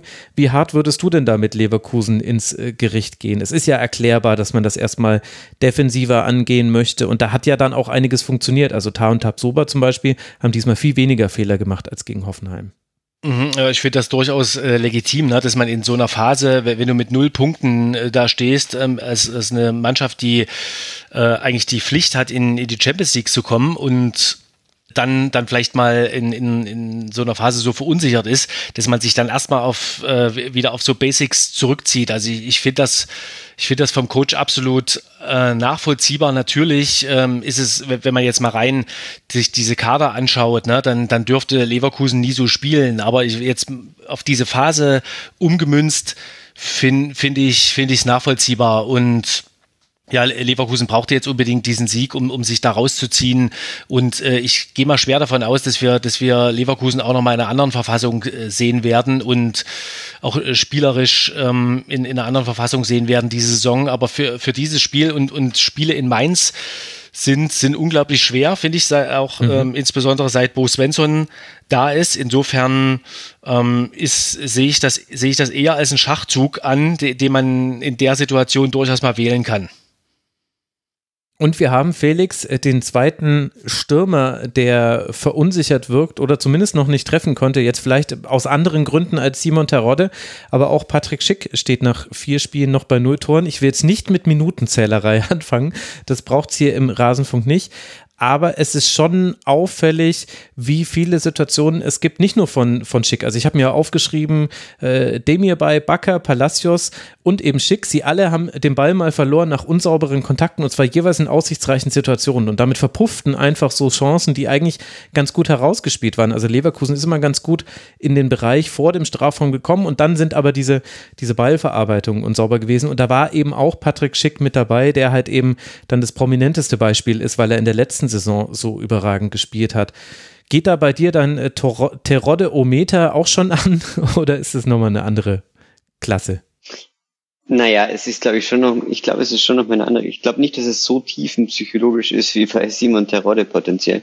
Ähm, ich glaube einfach, dass es schon damit zusammenhängt, dass bei dieser Mannschaft äh, im Moment nicht spielerisch nicht sehr viel funktioniert und man dann eben auch, ja, wie wir gerade festgestellt haben, mal auf eine, auf eine seriösere Variante setzt. Und ich glaube, davon profitiert natürlich Patrick Schick auch nicht, der schon im letzten Jahr auch deshalb sehr stark war, weil natürlich Diaby wahnsinnig viel äh, Konfusion reingebracht hat mit, seinen, mit seiner Raumreißerei und das äh, hat natürlich dann Schick oft irgendwie äh, als Stürmer diese Freiräume verschafft Und das funktioniert halt auch im Moment überhaupt nicht. Und äh, ich traue ihm da schon noch vieles zu. Ähm, bin aber gleichzeitig wollte ich nochmal wollte ich nochmal darauf zu sprechen kommen, dass ähm, das ist jetzt vielleicht für Patrick Schick fällt mir gerade auf gar nicht so schlecht, aber ich bin gespannt, ähm, wie wie Seoane das jetzt wirklich nochmal rüberdrehen kann. Weil man muss schon verstehen, die spielen ab jetzt bis äh, zur WM im Anfang November spielen die spielen die jede Woche äh, englische Wochen durch. Mhm. Bin halt interessiert daran, wie du das dann schaffst, äh, diese diese Mannschaft sozusagen taktisch auch wieder in das eigentliche Raster zu überführen. Ne? Also das finde ich schon interessant, dass er sich jetzt in diesem Mainz-Spiel da ganz bewusst davon verabschiedet hat und Mainz den Ball überlassen hat, ähm, weil das wieder zurückzubekommen wird jetzt zumindest im Training ist jetzt nicht viel Zeit dafür. Ne? Also das ist, muss man schon auch irgendwie so konstatieren und sollte man nicht vergessen, dass wenn du jetzt in einer Krise bist aktuell, du jetzt nicht mehr Zeit bekommst, dich da rauszuarbeiten ähm, spieltaktisch. Und mhm. darauf, darauf bin ich schon, schon gespannt bei so einer Mannschaft wie Leverkusen, die ja eigentlich irrsinnig talentiert ist. Ja, das werden wir beobachten können. War auch eine Partie, wo ich äh, zum ersten Mal seit längerem wieder an die Spieler gedacht habe, die gerade nicht auf dem Feld standen. Also bei Mainz 05, bei den beiden Fehlern von Maxim Leitsch. Da musste ich schon mal kurz an Nia KT und Just denken, auch wenn das natürlich ungerecht ist, so ein bisschen, weil sind eben nun einfach nicht mehr bei Mainz 05. Und bei Leverkusen in solchen Spielen magst du eben auch einfach, dass, dass es auch Diaby äh, hilft, wenn da eben noch ein Florian Würz zum Beispiel ist. Also wenn es nicht nur einen gibt, auf den man sich äh, konzentrieren kann. In dem Spiel war es dann noch mit Frimpong noch ein zweiter.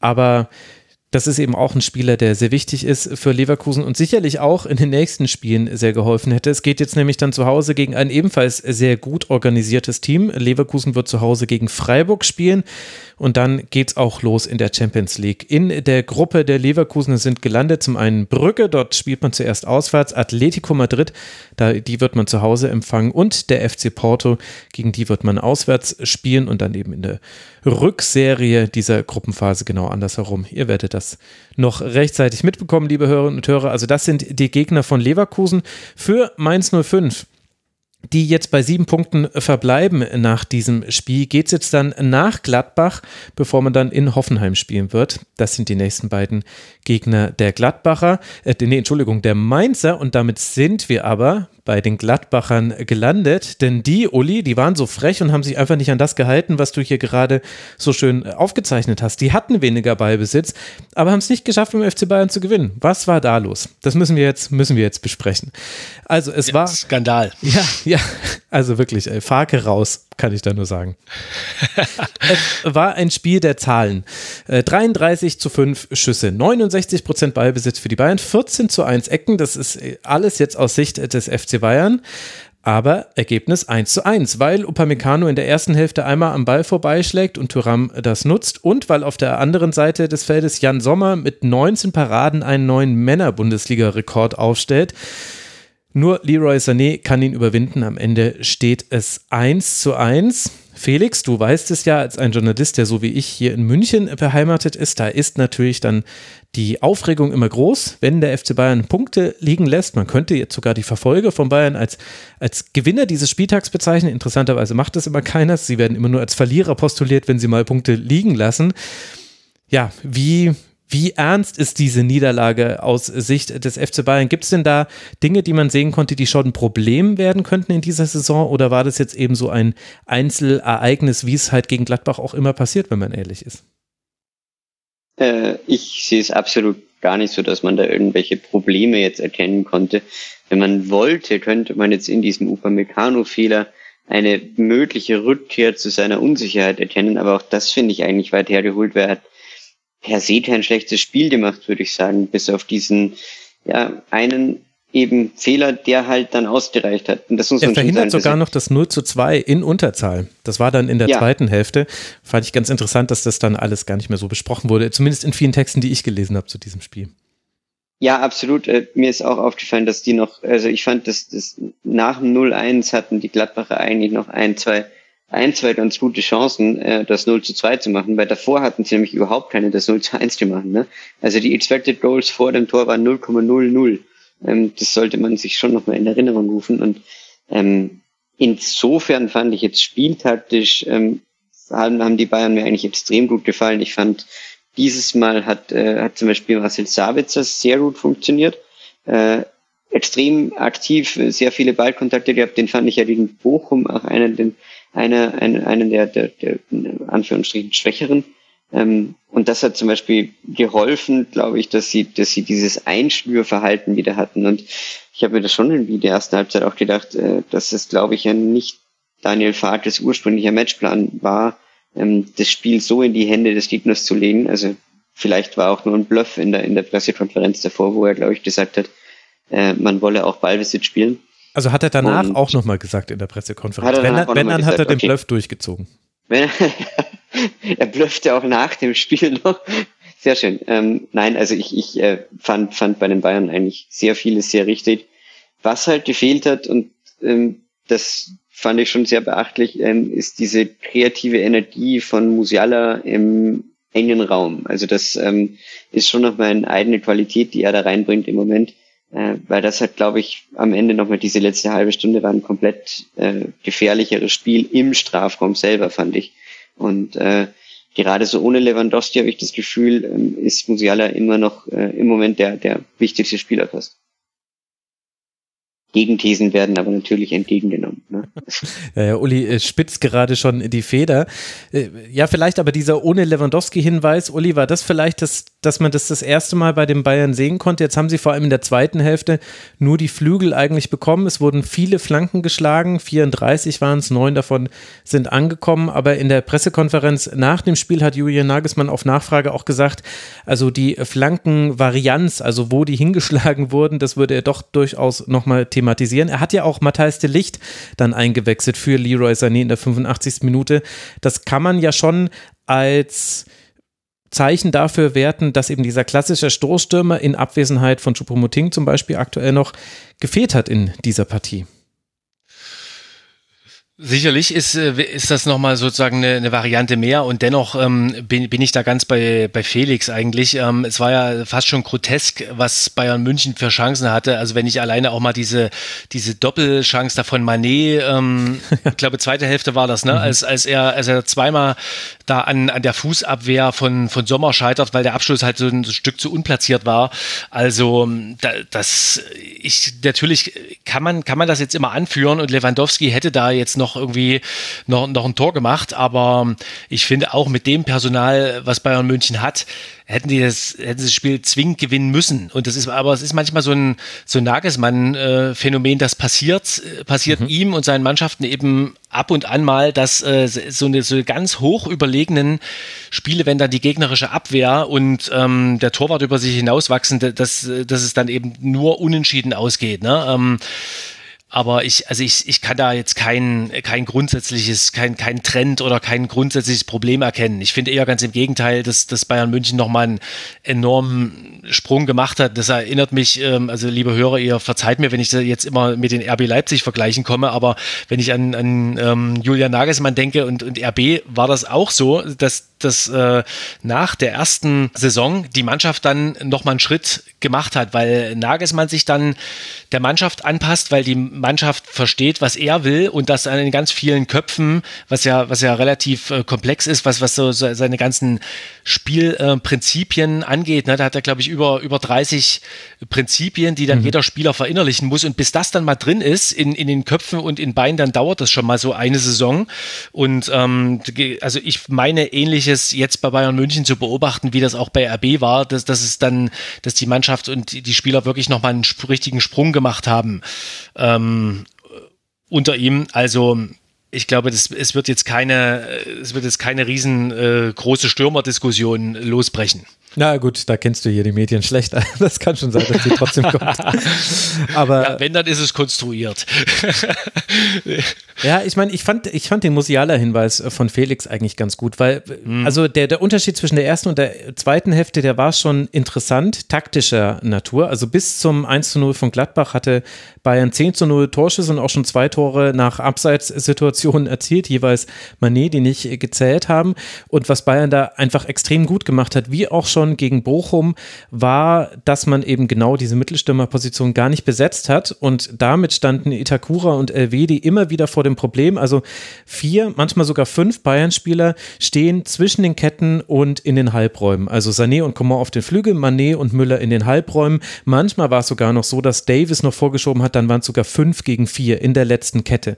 Und die standen aber halt so, so postiert, dass es immer einen kleinen Abstand zu ihnen gab von den Gladbachern aus. Und die mussten dann immer die Entscheidung treffen, mache ich jetzt diesen, Gladbach, diesen, diesen Abstand zu, dann öffne ich aber ja einen Raum hinter mir, der angespielt werden kann und der auch sehr gut angespielt wurde. Also Bayern hat das immer wieder sehr gut geschafft, hinter die Kette zu kommen. Vor allem Luca Netz hatte da einiges zu tun mit Kingsley Coman. Oder bleibe ich stehen, das, dafür hat sich Gladbach eigentlich im Gros der Situation entschieden. Dann hast du aber das Problem, wenn die Bayern in diesen Raum reinkommen und aufdringen können, dann läuft jemand mit dem Gesicht auf dich zu. Das heißt, du bist als Verteidiger immer schon mal in der schlechteren Position, um das noch irgendwie verteidigt zu bekommen, weil eben, ja, du kannst nur noch reagieren und das möchte man eben nicht haben, dass nur der Gegner mit dem Gesicht zu deinem Tor zuläuft. Wenn, dann sollten schon beide sein. Ich habe äh, äh, Daniel Farke auch genau danach gefragt, wie da der Plan war, das äh, zu lösen. Ehrlicherweise hat er es nicht verraten wollen. Also hat sich nicht gelohnt, diese Frage zu stellen. Ich glaube aber, dass da drin, also ich hatte gehofft, dass das seine Antwort so ein bisschen Hinweis darauf geben würde. Ich glaube, da hat Gladbach etwas verändert zur zweiten Hälfte, auch weil man 1 zu 0 geführt hat.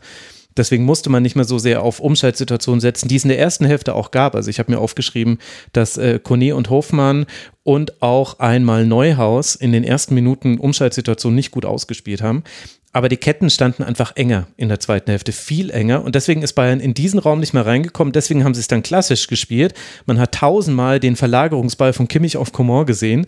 Und der hat dann eben von da nach innen geflankt. Mal, mal flach, mal hoch und irgendwann dann eben aber nur noch hoch. Das war, glaube ich, das, was Julian Nagelsmann dann gestört hat. Ich glaube, das hat Gladbach sehr gut gemacht und dann halt Felix, aber das gehört ja irgendwie oft dazu, zu Bayern spielen, die nicht siegreich für die Münchner ausgehen. Ein überragender Jan Sommer.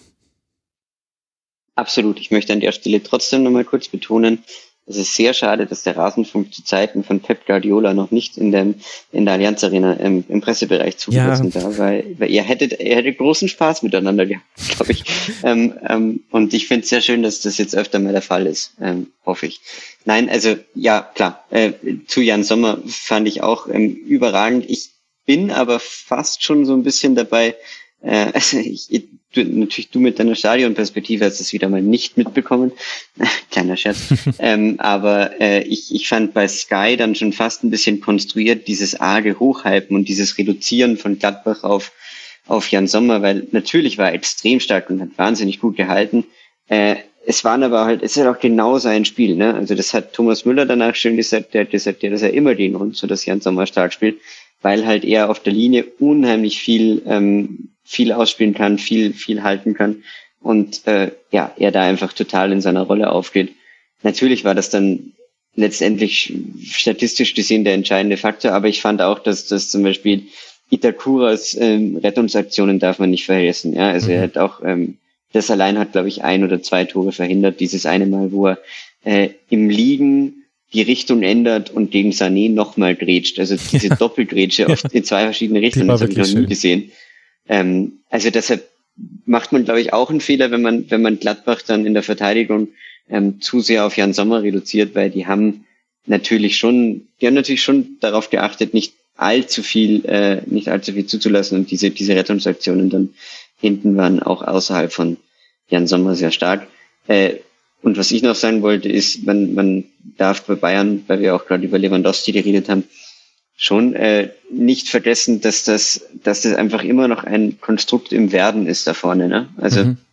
ich finde, das, ähm, das schaut schon alles sehr eingespielt aus und darüber vergisst man gerne, dass da halt ein, ein entscheidender Faktor fehlt. Und ich finde, das merkst du zum Beispiel bei Thomas Müller immer noch so ein bisschen, dass er noch nicht ganz diese, diese, diese Effizienz in seinem Spiel hat, auch was Laufwege angeht ähm, um, um sich auch noch mehr in Szene zu setzen. Also er reißt natürlich viele Räume, aber er kriegt sich selber noch nicht so in Szene gesetzt und auch nicht so als Vorlagengeber wie, wie noch mit Lewandowski, wo das alles so eingespielt hat. Und äh, das ist sicher auch noch ein kleiner Faktor, der spannend wird. Und, äh, also ich hatte mir noch aufgeschrieben, die muss ich jetzt noch erwähnen, den Pass von Benjamin Pavard, ähm, äh, in der 65. Minute, wo er die. Chance für Sané vorbereitet. Mhm. Das war, glaube ich, eine der schönsten Pässe in der Bundesliga-Geschichte, ähm, wie er den über 70 Meter mit Spin von rechts da reinspielt. Das war schon, das war schon ganz, ganz großer Fußball. Also ähm, das, das fand ich toll. Ja, es war ein fantastisches Spiel mit vielen Abschlüssen. Vielleicht haben da auch irgendwann die Bayern zu viele, zu viele Schüsse genommen. Irgendwann hatte ich das Gefühl, jetzt gibt es nur noch Hero-Shots. Also so toll der mhm. Schuss von Benjamin Pavard war, aber wie er auch einfach jeden Ball, der irgendwie an die Strafraumkante kommt, eigentlich dann das links hat auch seine Mitspieler, glaube ich, ein bisschen frustriert. Ne? Also du hattest immer so ein bisschen Reaktionen gesehen von den Spielern, die gesagt haben, jetzt äh, versuch's nicht zu, zu mutig zu machen. Ne? Weil das war ja genau das, was ich meinte mit Sommer, hat natürlich dann auch genau sein Spiel gehabt. Mhm. Ähm, dass er ganz viel auf sein, auf sein Tor gekommen ist, er immer wieder Paraden hatte und sich da richtig, richtig wohl gefühlt hat. Äh, was ich dir noch fragen wollte im Stadion, wie fandest du den Schiedsrichter? Ich finde die Aufregung darüber etwas zu groß. Ich fand, dass ich hatte auch den Eindruck, dass enge Entscheidungen häufig für Gladbach gepfiffen wurden und ich glaube, es hätte gereicht, wenn er Jan Sommer einfach einmal einfach nur angezeigt hätte, du ähm, bitte ein bisschen schneller bei der Ausführung von Abstößen und Abschlägen, dann hätte das Stadion das gesehen und Jan Sommer hätte sich vermutlich dran gehalten und wenn nicht, hätte er halt gelb wegen Zeitspiel gewonnen. Das wäre, glaube ich, so ein relativ äh, eine tiefhängende Frucht gewesen für Daniel Schlager, um auch so ein bisschen zu signalisieren, ich verstehe die Zwänge von euch, lieben Bayern-Fans auf der Tribüne. Ich sehe auch, dass hier gerade das Spiel langsam gemacht wird von Gladbach. Ich fand aber unter dem Strich hat das Gladbach einfach unfassbar clever gemacht. Also wie, wie Christoph Kramer jede Situation, die auch nur irgendwie gepfiffen werden konnte und dann auch tatsächlich gepfiffen wurde, gemolken hat, wie er da dann zum Teil auch noch gelbe Karten herausgeholt hat für den Gegner. Irgendwann hat er auch mal selber eine dafür gesehen. Aber das war einfach unglaublich clever, gehört zu diesem Spiel mit dazu.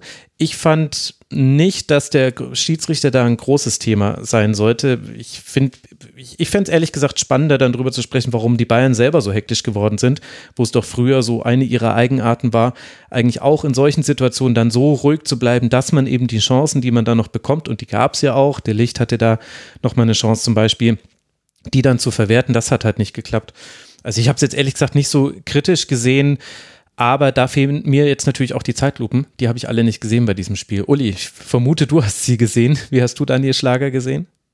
Ich muss gestehen, ich habe auch nur eine Spielzusammenfassung gesehen dieses Spiels, da ich äh, selbst noch bei Ach, stimmt, auf, auf, dem Weg, auf dem Heimweg vom Stadion war. äh, da da muss, muss ich passen. Also eine, eine Schiedsrichterbewertung kann ich keine seriöse abgeben. Ja, ich, also aber äh, du hast ihn kritischer gesehen, vermute ich, Felix, wenn du die Frage stellst. Ja, also ich, ich bin halt immer ein Kritiker der deutschen Schiedsrichter, vielleicht schaue ich auch zu viel englischen Fußball, äh, in dem Moment, wo sie zu penibel und genau werden. Und das ist mir in dem Spiel ein bisschen auf den Keks gegangen, weil er hat schon sehr viel Tempo rausgenommen, hat sehr genau gepfiffen, hat sehr, ähm, sehr, ja, das, das provoziert natürlich so Spieler wie Josua Kimmich ähm, irrsinnig und das hast du auch dann gesehen. Ich fand zum Beispiel die Szene ähm, mit Tyram, wo Kimmich ihm, ihm hochhilft und dann fällt er um und sie haben eigentlich totalen Spaß und dann gibt Schlager ihm auf einmal gelb und Kimmich rastet komplett aus. Das ist für mich so eine, das ist die Spielleitung, die halt so einem Dennis Eitekin ähm, oder, oder Manuel Grefe, glaube ich, nicht passieren würde. Ja, also das sind mhm. so diese, diese Kleinigkeiten, wo ich finde, da hat er unnötig sehr viel Stress ins Spiel gebracht und klar, vollkommen richtig erkannt. Die Bayern haben sich da auch mit reinziehen lassen. Ähm, das darf ihnen nicht passieren. Aber ich fand, es war schon, es war schon teilweise sehr provokativ. Ähm, auch in der Hinsicht, dass er ja dann äh, mit Nagelsmann, wie er sich, glaube ich, da auseinandergesetzt hat, ähm, und dass du Nagelsmann in die Position bekommst, dann so einen Spruch zu sagen, ähm, also er hat ja, er hat ja, glaube ich, gesagt, ob das Mikro funktioniert überhaupt, ähm, und dafür dann gelb gesehen. Und äh, ich, ja, also das, das war schon alles ein bisschen schlecht gemanagt von, von beiden Seiten in dem, in dem Fall. Aber ja. ja. Schiedsrichterkritik natürlich auf hohem Niveau, ne? also keine klare Fehlentscheidung. Aber, aber ich finde, von der Spielleitung her hätte man da noch ein bisschen, bisschen mehr Fluss reinbringen können. Das, das wäre vielleicht meine, mein Kritikpunkt. Ja, da würde ich allerdings die Gegenthese aufstellen, das kann man natürlich so sehen, aber wenn Bayern-Spieler, nachdem etwas gegen sie entschieden wird oder der Schiedsrichter sich erlaubt, nicht eine gelbe Karte für einen Foul an einem Bayern-Spieler zu zeigen, wenn dann immer sofort reklamiert werden muss und gerade Kimmich war da ganz vorne mit dabei, hat er auch nach dem Spiel gesagt, also er hat durchaus so viel gemeckert, dass er gelb wegen Meckern hätte sägen können, nur halt nicht in dieser Situation. Also dann sind ja die Bayern auch nicht am Spielfluss interessiert. Ich muss sagen, das ist auch etwas, was äh, sicherlich bin ich da noch Frauen-EM geprägt, aber was mir auch wieder extrem aufgefallen ist, und das bringt halt auch niemanden weiter, dieses ständige den Schiedsrichter belagern und sich dann hoch pushen, das, das emotionalisiert das Stadion und ich weiß nicht, ob das in dem Fall den Bayern geholfen hat. Also Stimmung war zwar gut, aber die, die Kühle im Kopf hat ihnen dann doch gefehlt in einigen Situationen. Absolut. Also das, das ist sehr richtig. Ähm, ja, was ich mir noch aufgeschrieben hatte, äh, eine Sache zu Nagelsmann vielleicht auf die nächsten Spiele auch hinleitend. Ich bin schon gespannt, wie er die, die zwei Jungen ähm, von, von Ajax da reinbekommt, also Grafenberg und ähm, äh, Masraui, äh, weiß ich nicht, die, die glaube ich, wären noch sehr wichtig im Saisonverlauf, weil diese Mannschaft, die da jetzt spielt, äh, wird ab, ab ja, übernächste Woche halt Champions League spielen müssen. Ne? Und, und das ist eine schwierige Gruppe, in der sie da gerutscht sind. Und umso wichtiger werden die sein. Und ich bin sehr gespannt, dass er jetzt, also er hat jetzt schon auch seine A11 da, da durchspielen lassen. Ähm, und bin sehr gespannt, wie er die da, wie er die da reinbekommt. Vielleicht jetzt schon im Pokal äh, mhm. nächste Woche. Aber das wird so eine kleine, so ein kleines Fragezeichen, was ich noch habe, ähm, was sozusagen mit dieser, dieser eine Reihe dahinter, wo die im Moment überhaupt steht, weil das, das weiß man eigentlich nach dem bisherigen Saisonverlauf noch gar nicht. Ne? Ja, sehr guter Punkt. Also vielleicht sehen wir jetzt dann beim DFB-Pokalspiel gegen Viktoria Köln da schon eine erste Rotation. Dann geht es an die alte Försterei zu Union und die angesprochenen Gegner in der Champions League-Gruppe, die ich auch als schwer bewerten würde. Ich finde das interessant, wie sich inzwischen die Bewertung von Bayern-Gegnern gedreht haben. Barca ist nicht mehr so wie in der letzten Saison, liebe Leute. Also Inter, Barca und Viktoria Pilsen sind die Gegner von Bayern und mit Ausnahme von Pilsen würde ich sagen, da ist viel Stolperpotenzial drin. Wir werden es uns angucken. Kann auch sein, dass die Bayern mich Lügen strafen, aber vielleicht wird da der ein oder andere ähm, Stellungsfehler dann doch nochmal anders bestraft, als es die Gladbacher geschafft haben, die aber ja immerhin diesen Punkt mitgenommen haben, die einiges von dem umgesetzt bekommen haben, was sie sich vorgenommen haben. Äh, Itakura und Elvedi, also diese Doppelgrätsche, fantastisch äh, generell. Sehr viele, sehr gute Aktionen im Strafraum. 42 klärende Aktionen hatte Gladbach, 40 davon im eigenen Strafraum. Ganz viele von Itakura, von Elvedi. Marvin Friedrich kam da noch rein und äh, hat dann noch mitgeholfen. Also da hat auch einfach sehr viel gestimmt bei Gladbach, wie wir es ja schon gewohnt sind von Spielen gegen Bayern. Also woher kommt eigentlich die ganze Aufregung? Es lief doch eigentlich erwartungsgemäß. Die Gladbacher, die jetzt dann damit noch ungeschlagen sind, acht Punkte jetzt schon auf ihrem Konto haben, spielen jetzt dann zu Hause gegen Mainz 05. Das ist der nächste Gegner der Borussia. Damit sind wir angekommen beim zweiten Spiel, in dem zwei Treffer gefallen sind und beim Schwerpunkt dieser Folge. Wir wollen jetzt sprechen über Rasenballsport Leipzig gegen den VfL Wolfsburg. Domenico Tedesco hat gesagt, es sei ein sehr gutes Spiel gewesen. Geprägt wurde es von einem frühen und einem späten Tor von Christopher Nkunku, natürlich. Einmal per Strafstoß, das war das frühe Tor, und einmal aus dem laufenden Spiel heraus, das war dann das späte Tor. Dazwischen bestimmen vergebene Chancen die Partie, aber auf beiden Seiten. Auch Wolfsburg, bei dem Kruse von Beginn an spielt, hat Möglichkeiten. Und so ist es dann am Ende ein 2 zu 0, was dringend notwendig war vielleicht aber die Gemüter noch nicht komplett beruhigt hat. Uli, du warst ja vor Ort. Siehst du das Spiel denn aus Leipziger Sicht auch so positiv wie, wie Domenico Tedesco? Also ein sehr, sehr gutes Spiel würde ich, würde ich jetzt nicht unterstreichen. Ne? Es war ein ordentliches Spiel, es war, es war letztlich ein Arbeitssieg von RB Leipzig. Sie waren die bessere Mannschaft das habe ich ja an, vorhin schon angedeutet, ähm, mit, mit einer völlig veränderten Spielanlage jetzt im Vergleich zum Unionsspiel und auch zum, mhm. zum Spiel in Stuttgart zum Beispiel. Insofern äh, könnte man vielleicht auch hier sehen, ne, dass, äh, dass Domenico, Tedesco, Domenico Tedesco erstmal daran gelegen war, die Abwehr zu stabilisieren und da keine so großen äh, Räume zu bieten, um, um da vielleicht Wolfsburg die, da zum Kontern einzuladen und dann das dann dann wieder so ein so ein dieses Restfeldverteidigungsthema aufgemacht wird, so wie das wie das bei beim Unionsspiel war.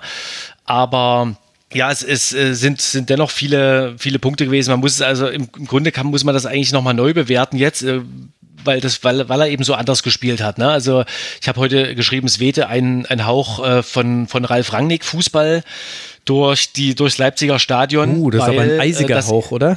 Ein eisiger Hauch, weil, weil das eben wieder dieser äh, eigentlich dieser dieser alte RB-Fußball war, ne? Ähm, den, den man so aus den frühen Bundesliga-Jahren kannte sehr viele Balleroberungen, sehr viele Umschaltaktionen, sehr viel direkteres, schnörkelloseres Spiel, auch wilder, als man das sonst von Mannschaften von Domenico Tedesco gewohnt ist. Insofern war es interessant zu sehen, wie, wie, äh, wie sie das lösen, jetzt auch äh, den, den ersten Sieg zu holen. Aber es war, es war schon doch ja irgendwie eine ganz andere Partie als, äh, als die Spiele davor. Und er, er selber sagte ja dann, meine Mannschaften, also erklärte das so, indem er sagte, meine Mannschaften müssen einfach alles spielen können. Also er, mhm. er erwartet, dass seine Mannschaft alles im Repertoire hat, 80 Prozent Ballbesitz, äh, genauso wie das, das äh, wilde Umschaltspiel, was, was sie eher so gegen, gegen Wolfsburg jetzt gezeigt haben. Ich meine, wenn, wenn er das äh, tatsächlich über die Saison hinaus so perfektioniert, dann ist Leipzig schwer ausrechenbar und ähm, RB kann, kann die Gegner sowohl als Ballbesitzmannschaft empfangen und, und einschnüren, ähm, als auch mal eben deutlich tiefer und, und mit dem alten RB-Fußball. Also ich glaube, das ist so sein, seine Strategie. Er hat gesagt, so sieht für mich idealer Fußball aus, nämlich in dem seine Mannschaft alles spielen kann. Also ohne, ohne eine ganz klare Handschrift oder erwartbares Spiel, was man so in, in jedem Spiel voraussetzen kann. Bin ich gespannt, wie das jetzt die weiteren Spiele fortgesetzt wird, die, diese, dieses Konzept. Ja. Und hängt ja auch mit dem Gegner zusammen. Also vielleicht hat es jetzt gegen Wolfsburg auch deshalb vor allem in der ersten Hälfte so gut geklappt, weil der Spielaufbau von Wolfsburg, also ich habe mir aufgeschrieben, räudig. Ich weiß nicht, ob ich da ein bisschen müde war. Das ist eigentlich ein ziemlich hartes Urteil für mich. Also lange Bälle, kaum Kombinationen steht dahinter nach diesem räudig. Also ich fand es wohl nicht so gut, als ich es irgendwann Samstag sehr spät Nacht dann gesehen habe. In der zweiten Hälfte wurde es allerdings besser. Baku stand äh, dann äh, deutlich höher und Otavio blieb eher dann wieder so zurück. Also so wie man es auch schon häufiger gesehen hat bei Wolfsburg, dann eher so eine Art äh, pendende Vierer-Dreier-Kette. Und äh, dann hat man mit Mamouche, der eingewechselt wurde, ja es durchaus auch geschafft, eine ganze Reihe von Chancen zu kreieren. Wie hast du denn diese Wolfsburger Phase gesehen? Ich würde sagen, Anfang der zweiten Hälfte war die vor allem, in der es ja eben dann doch Chancen gab. Äh, Bleswitsch konnte da einige Male gut parieren. Orban und Heißenberg haben da auch so Hero-Grätschen mal auspacken dürfen. Was hat Wolfsburg da gut gemacht oder sind die Fehler da auch eher auf Leipziger Seite zu suchen? Ich glaube übrigens, der heißt Blaswig. Also ja. ich, ich, ich, nenne ihn Blaswig, aber es lädt der, der Name lädt dazu ein, ihn Englisch auszusprechen. Der, der übrigens ein sehr gutes Spiel gemacht hat. Ähm, das, wenn, wenn ich das kurz einwerfen darf, mhm. der äh, das war ja vorher, ähm, ich, ich glaube, das war im Spiel gegen Testspiel gegen Liverpool. Da hat er eine ganz schwache zweite Hälfte gespielt, die er da spielen durfte. Und da hat man noch so gedacht, oh, das äh, könnte, könnte jetzt eng werden, wenn Gulaschi mal ausfällt. Aber Gulaschi fällt ja nie aus. Jetzt ist er doch ausgefallen zu, zu mhm. Beginn dieser Saison. Dann musste Blaswig jetzt rein, hatte seinen zweiten Pflichtspieleinsatz und hat äh, da, wie du das jetzt richtig gesagt hast, Wolfsburg hatte zwischen 50. und 60. Minute hatten die drei sehr, sehr gute Chancen und da hat, ähm, hat Blaswig teilweise abgefälschte Schüsse, schwer zu halten, hat er wirklich drei Top-Paraden hingelegt und hat auch insgesamt, äh, was, was so die Ballverteilung rausgeht, das Rausspielen, ganz gutes Spiel gemacht. Also hat mir sehr, sehr, sehr gut gefallen. Ja, und was, was, die, was die Wolfsburger Drangphase angeht, wie du gesagt hast, die haben es dann mutiger gespielt, äh, höher gestanden und ähm, dann hat, hat Leipzig doch ähm, die, die die, die tiefstehenden Leipziger haben doch einfach, äh, im, was das Zweikampfverhalten angeht, ähm, auch das Pressingverhalten, da ein paar Lücken erkennen lassen. Also ähm, wenn, wenn man dieses, dieses Spiel wählt, dann, dann brauchst du natürlich eine unglaubliche Zweikampfstärke auch. Ne? Und das mhm. ist dann so auf der ähm, linken Abwehrseite vor allem, äh, hat mir das dann, hat mir das ein bisschen gefehlt. Ähm, da hat äh, Guardiol ist dann da eingewechselt worden, weil auf der rechten Seite Henrichs ja schon in der 42. Minute raus musste, weil er äh, eben, da haben wir ja eingangs besprochen, ähm, weil Domenico Tedesco den Tipp bekommen hat vom, vom vierten Offiziellen, dass er kurz vorm Platzverweis steht. Und dann ist der Halstenberg äh, da auf die rechte Seite gerückt und dann gab es sozusagen da auch eine Veränderung. Äh, Guardiol ist, ist noch nicht wieder in der Verfassung, der war auch verletzt, noch nicht wieder in der Verfassung der, der Vorsaison, wo er ja überragend gespielt hat. Also der, der ist dann noch, noch für, für meinen Geschmack so ein Tick zu hüftsteif gerade. Es ist noch nicht in der Zweikampfverfassung. Und ähm, ja, David Raum hat, hat auch einiges zugelassen. Der ist, äh, hat, hat die meisten Meter gemacht, ne? hat natürlich auch einen schwierigen Job. Da, der, der war vorn teilweise der Abnehmer der langen Bälle, musste aber auch hinten ähm, dann natürlich verteidigen und hat, hat da in ein paar Situationen auch Flanken zugelassen, zum Beispiel mhm. von, von Mamouche. Also da, da hat, hat RB nachlässig agiert und hatte Glück, dass sie, dass sie Blaswig haben in, den, in diesen zehn Minuten. Es wurde dann besser, als RB umgestellt hat und äh, auch personell.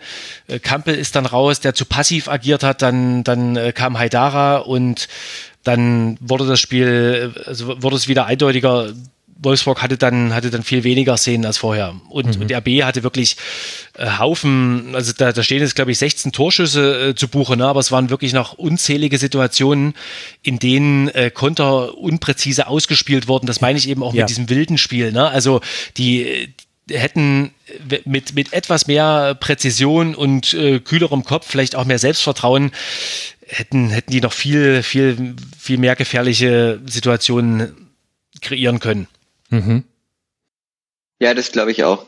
Ähm, das, also ich, ich finde ja, ich finde den Punkt auch sehr richtig mit Guardiol. Das zeigt schon sehr viel im Moment, dass ich glaube, dass, dass es schon auch persönliche Probleme sind, die, die dazu führen, dass das Leipzig im Moment nicht so spielt wie auf, auf dem Vorni oder auf dem, auf dem Niveau der Vorsaison. Ne? Also das ähm, Silver finde ich ist ähnlich. Ähm, sehe ich im Moment nicht, nicht, nicht so stark und, und äh, ich finde auch, dass, dass halt Werner und Raum einfach noch, noch Eingewöhnungsprobleme haben und das, dass die noch in dieses, in dieses Konstrukt da irgendwie reinpassen müssen. Und ich glaube, dass, dass damit schon vieles erklärt ist, warum es halt dann auch gegen Wolfsburg nur zu einem 1-0 reicht, was man, das man halt dann so durchhält, aber, aber noch nicht die Souveränität hat, da dann sehr früh diese, diese Dinge klar zu machen, wie man es sicher, sicher in der letzten, in der letzten Rückrunde ähm, getan hätte in so einem Spiel, ne? Zwei Tore waren es, Felix, ne? Also am Ende hat äh, ja, ja. doch noch getroffen, ja. Ja, ja, genau, aber, aber ich fand lange Zeit war es halt nur so. ein 1 zu 0, mhm. was, was dann, was dann schon relativ risikoreich ist gegen ja. Wolfsburg, die ja, die ja doch, also was ist klassischer Kovac-Fußball, dass du von dem 1-0, dass du das 2-0 ans hinten liegst, aber irgendwie noch 1-1 spielst und dann äh, die Krise nochmal wegreden kannst, aber mhm. das ist jetzt ein anderes Thema. Ne? ähm, es ist Hallen, es ist, es ist wie wenn du vorher von Rangnick, äh, äh, einem Hauch von Rangnick gesprochen hast, das ist hier in Wolfsburg auch ein Hauch des äh, früheren FC Bayern ähm, zu spüren, finde ich. Also das ist schon, Nico Kovac ist sich da sehr treu geblieben, finde ich, in der Art und Weise, wie er da Fußball spielen lässt. Viele Flanken, 15 Flanken, zwei davon angekommen von Wolfsburg. Das war ist eins dieser Nico Kovac-Elemente, was man bei den Bayern damals gesehen hat. Und wenn ich vorhin schon die Expected Goals so prominent gemacht habe, dann muss ich das bei diesem Spiel auch tun. Wieder between the posts und wieder mit der Klammer, die man immer über alle, um alle Statistiken machen muss. Aber 4,36 zu 0,48 ist dann doch sehr eindeutig und zeigt eben auch, was Leipzig hat liegen lassen. Und wenn Mickey van de Feen nicht wirklich die eine oder andere Sache in höchster Not noch sehr gut weggegrätscht hätte, auch manchmal, also einmal auch eine Szene, die er selber durch einen Fehlpass eingeleitet hat, dann wäre dieser Wert sogar noch höher gewesen. Jetzt hat Felix. Unglaublich schnell der, der Abwehrspieler, ne? Also ich äh, war, mhm. der war, glaube ich, sogar schnellster Spieler des Spiels. Und das, obwohl ähm, Werner und Kunku mitgewirkt haben. Also Hut ab vor, vor dieser Geschwindigkeit. Aber absolut, da hat er wirklich den Wolfsburgern ein oder anderes Mal den Hintern gerettet mit sehr guten, äh, sehr guten Aktionen. Jetzt hat Felix ja schon so ein paar Themen so nonchalant ein bisschen angesprochen. Unter anderem, lass uns doch mal über die Situation im Sturm sprechen bei Leipzig. Da hat man sich mit Timo Werner verstärkt. Ich habe schon mal hier im Rasenfunk jetzt nicht Unverständnis dafür geäußert, aber so ganz scheint mir das nicht zu dem zu passen, was Leipzig unbedingt braucht. Ich finde, Timo Werner ist ein sehr, sehr guter Spieler in solchen schnellen Situationen. Er konnte jetzt, weil er Grippesymptome hatte, nur eine halbe Stunde spielen. Deswegen dieses Spiel müssen wir jetzt so ein bisschen einklammern, wenn wir seine Leistungen bewerten. Aber der Wechsel hat ja eben auch Auswirkungen auf André Silva, der ja in diesem Spiel dann deswegen von Beginn an spielen durfte, weil Werner eben nicht verfügbar war. Wenn wir jetzt in Kunku, Silva und Werner da vorne drin mal uns äh, näher anschauen. Wie siehst du Leipzig aufgestellt und kannst du es verstehen, dass man da mit Werner nochmal ergänzen wollte? Also ich glaube, da, da war der, der Wunsch der Clubführung größer, äh, Werner zu verpflichten, als der Wunsch des Trainers. Wir haben ihn mehrfach ähm, gefragt, auch in, in der gesamten Vorbereitung, wie er die Situation im Sturm und generell, was, was Neuzugänge angeht, einschätzt. Und da hat er immer gesagt, ich bin zufrieden mit der Mannschaft. Er wollte viel lieber noch Spieler abgeben, weil Domenico Tedesco ein absoluter Verfechter von einem äh, schmalen Kader ist. Ähm, um da keine Unzufriedenheit aufkommen zu lassen. Ne? Natürlich muss der so groß sein, um, um die, die, all die Wettbewerbe spielen zu können, aber er, ihm, ihm ist eher daran gelegen, da oder war die ganze Zeit daran gelegen, den Kader noch zu verkleinern und es war zu keinem Zeitpunkt durchzuhören, dass er jetzt sonderlich, ähm, sonderlich Bock auf Timo Werner gehabt hätte. Natürlich, äh, als die Verpflichtung dann Fakt war und, und als es verkündet wurde, ne, dann, dann äh, wurde, wurde es natürlich auch so dargestellt, dass er sich darüber freut. Und, aber ich glaube, das ist kein Must-Have-Transfer, sondern, sondern so ein Nice-to-Have-Transfer ähm, für RB. Und wie du gesagt hast, der bringt natürlich da vorne einiges durcheinander. Ne? Also äh, ich, ich glaube halt so äh, generell dieses, das Transfer die, oder die Transfers passen, äh, passen nicht 100% zusammen. Also wenn man sich jetzt mal David Raum mhm. anguckt, der wurde vor allem geholt, um, um, um so eine, als so eine Art Kostic-Stubel ähm, David, äh, sage ich schon David, André Silva mit Flanken zu versorgen. Ne? Denn das ist ja so ein Potenzial, das hat man auch jetzt wieder gegen Wolfsburg null gesehen. Ähm, da, da schlummert ja noch so ein Potenzial, das hat RB Leipzig noch äh, absolut nicht gehoben, äh, nämlich äh, die Kopfballstärke von André Silva. Und das wollte man eigentlich durch, äh, durch David Raum wecken. Jetzt ähm, spielt aber André Silva kaum noch, weil natürlich Timo Werner jetzt erstmal gesetzt ist. Und das wird sich wahrscheinlich in den englischen Wochen auch nochmal noch mal ändern, ne? dann, dann wird viel mehr Gelegenheit sein zum Rotieren. Aber das ist so ein, so ein Punkt, den ich zum Beispiel unstimmig finde. Mhm. Und generell glaube ich allerdings, äh, dass natürlich Timo Werner schon der, der Mannschaft gut tut, weil so ein, so ein ganz schneller, ähm, so ein Tempostürmer wie Timo Werner das ist, so, so einen hat RB Leipzig eigentlich nach seinem Abgang immer noch mal gesucht. Man hat, hat ja dann mal hier, ähm, jetzt komme ich gerade auf den Namen, He, He Chan Wan, ne, heißt er? Mhm, ja. Ich glaube ja, von, von Salzburg. Ähm, verpflichtet. Das hat aber, äh, hat aber überhaupt nicht funktioniert, ne, obwohl der sehr schnell ist. Und ähm, dann zu, zuletzt hat dann ja eher auch ähm, Kuku selber diese, diese Rolle ausgefüllt. Ähm, dass, dass er, der ist ja auch ein sehr, sehr schneller Spieler, ne, dass er dann eben auch mal in diese Umschaltsituation dann als, als der schnelle Spieler geschickt wurde. Aber ich glaube, das ist generell ist das schon, also kann RB Leipzig das schon sehr gut ausnutzen, wenn man einen wie Timo Werner hat. Nur, das geht dann eben wieder zu Lasten vielleicht äh, des, äh, des anderen Sturmkonzepts mit, mit André Silva. Also ich bin mal gespannt, wie sich das in, in der Saison so einspielen wird, ob sich da so, so Tandems finden werden. Also generell fand ich, war zu beobachten, in den, in den ersten Spielen funktionierte das mit Kunku, Olmo und Werner eigentlich ganz gut. Und ich könnte mir auch vorstellen, dass, dass dieses Dreieck ganz gut funktioniert. Ja, äh, das, äh, das spricht ja dann schon die Achter und äh, Zehner noch mit an, die man ebenso noch mit dabei hat. Was also was mir bisher so am meisten gefehlt hat bei Leipzig, was ich sowohl in der ja starken Rückrunde als auch jetzt in den ersten Spielen noch nicht so ganz erkennen konnte, war eben das Auseinanderspielen eines Gegners, der tief steht. Da ist jetzt Wolfsburg hast es ja schon ganz am Anfang richtig eingeordnet, wie ich finde. Da, da hat man jetzt einen anderen Ansatz verfolgt, weil Wolfsburg auch schwieriger zu pressen ist, hat Domenico Tedesco gesagt.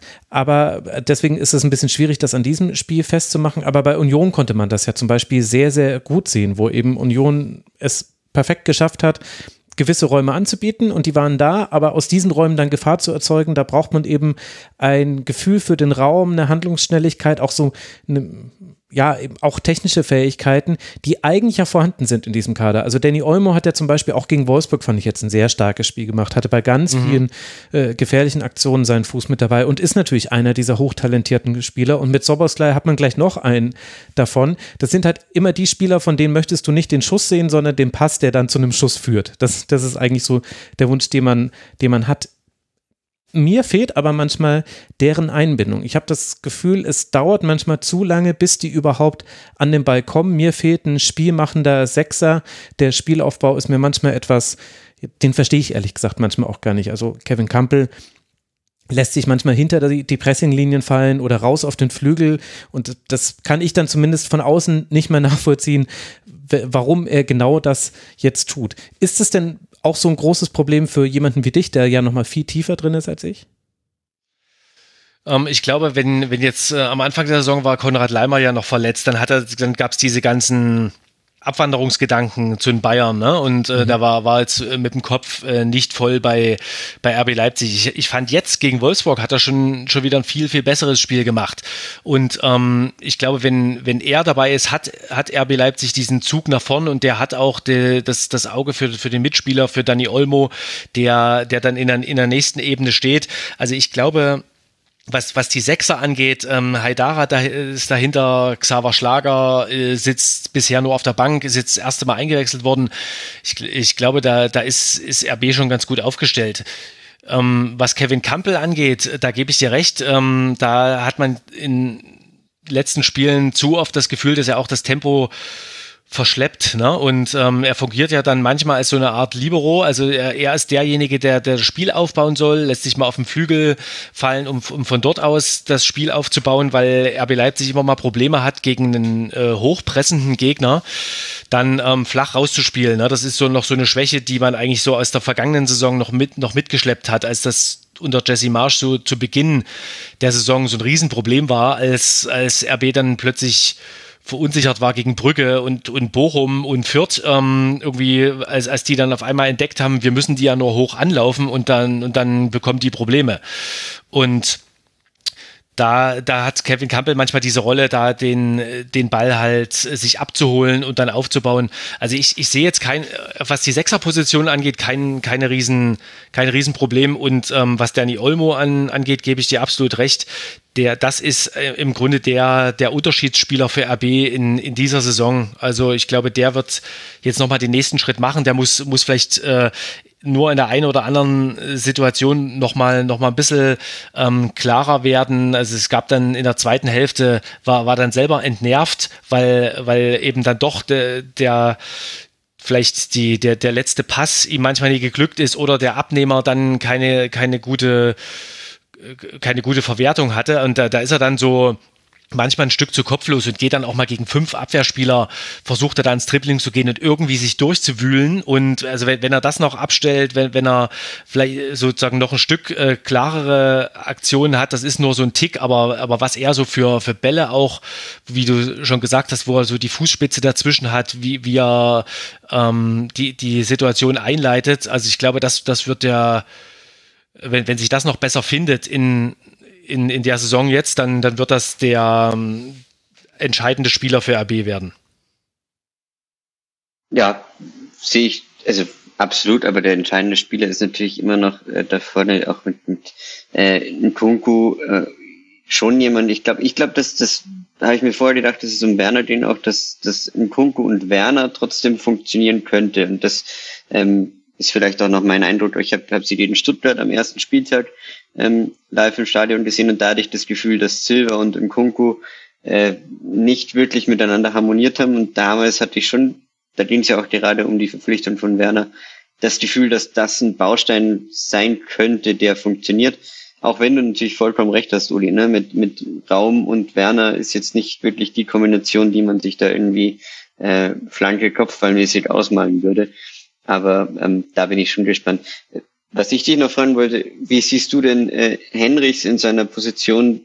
Der hat er jetzt, hat er jetzt, wie oft hat er jetzt sozusagen zentraler gespielt und jetzt dieses Mal ja wieder, wieder weiter außen. Ich fand es schon ganz spannend, ihn da auch in der Mitte zu sehen eigentlich.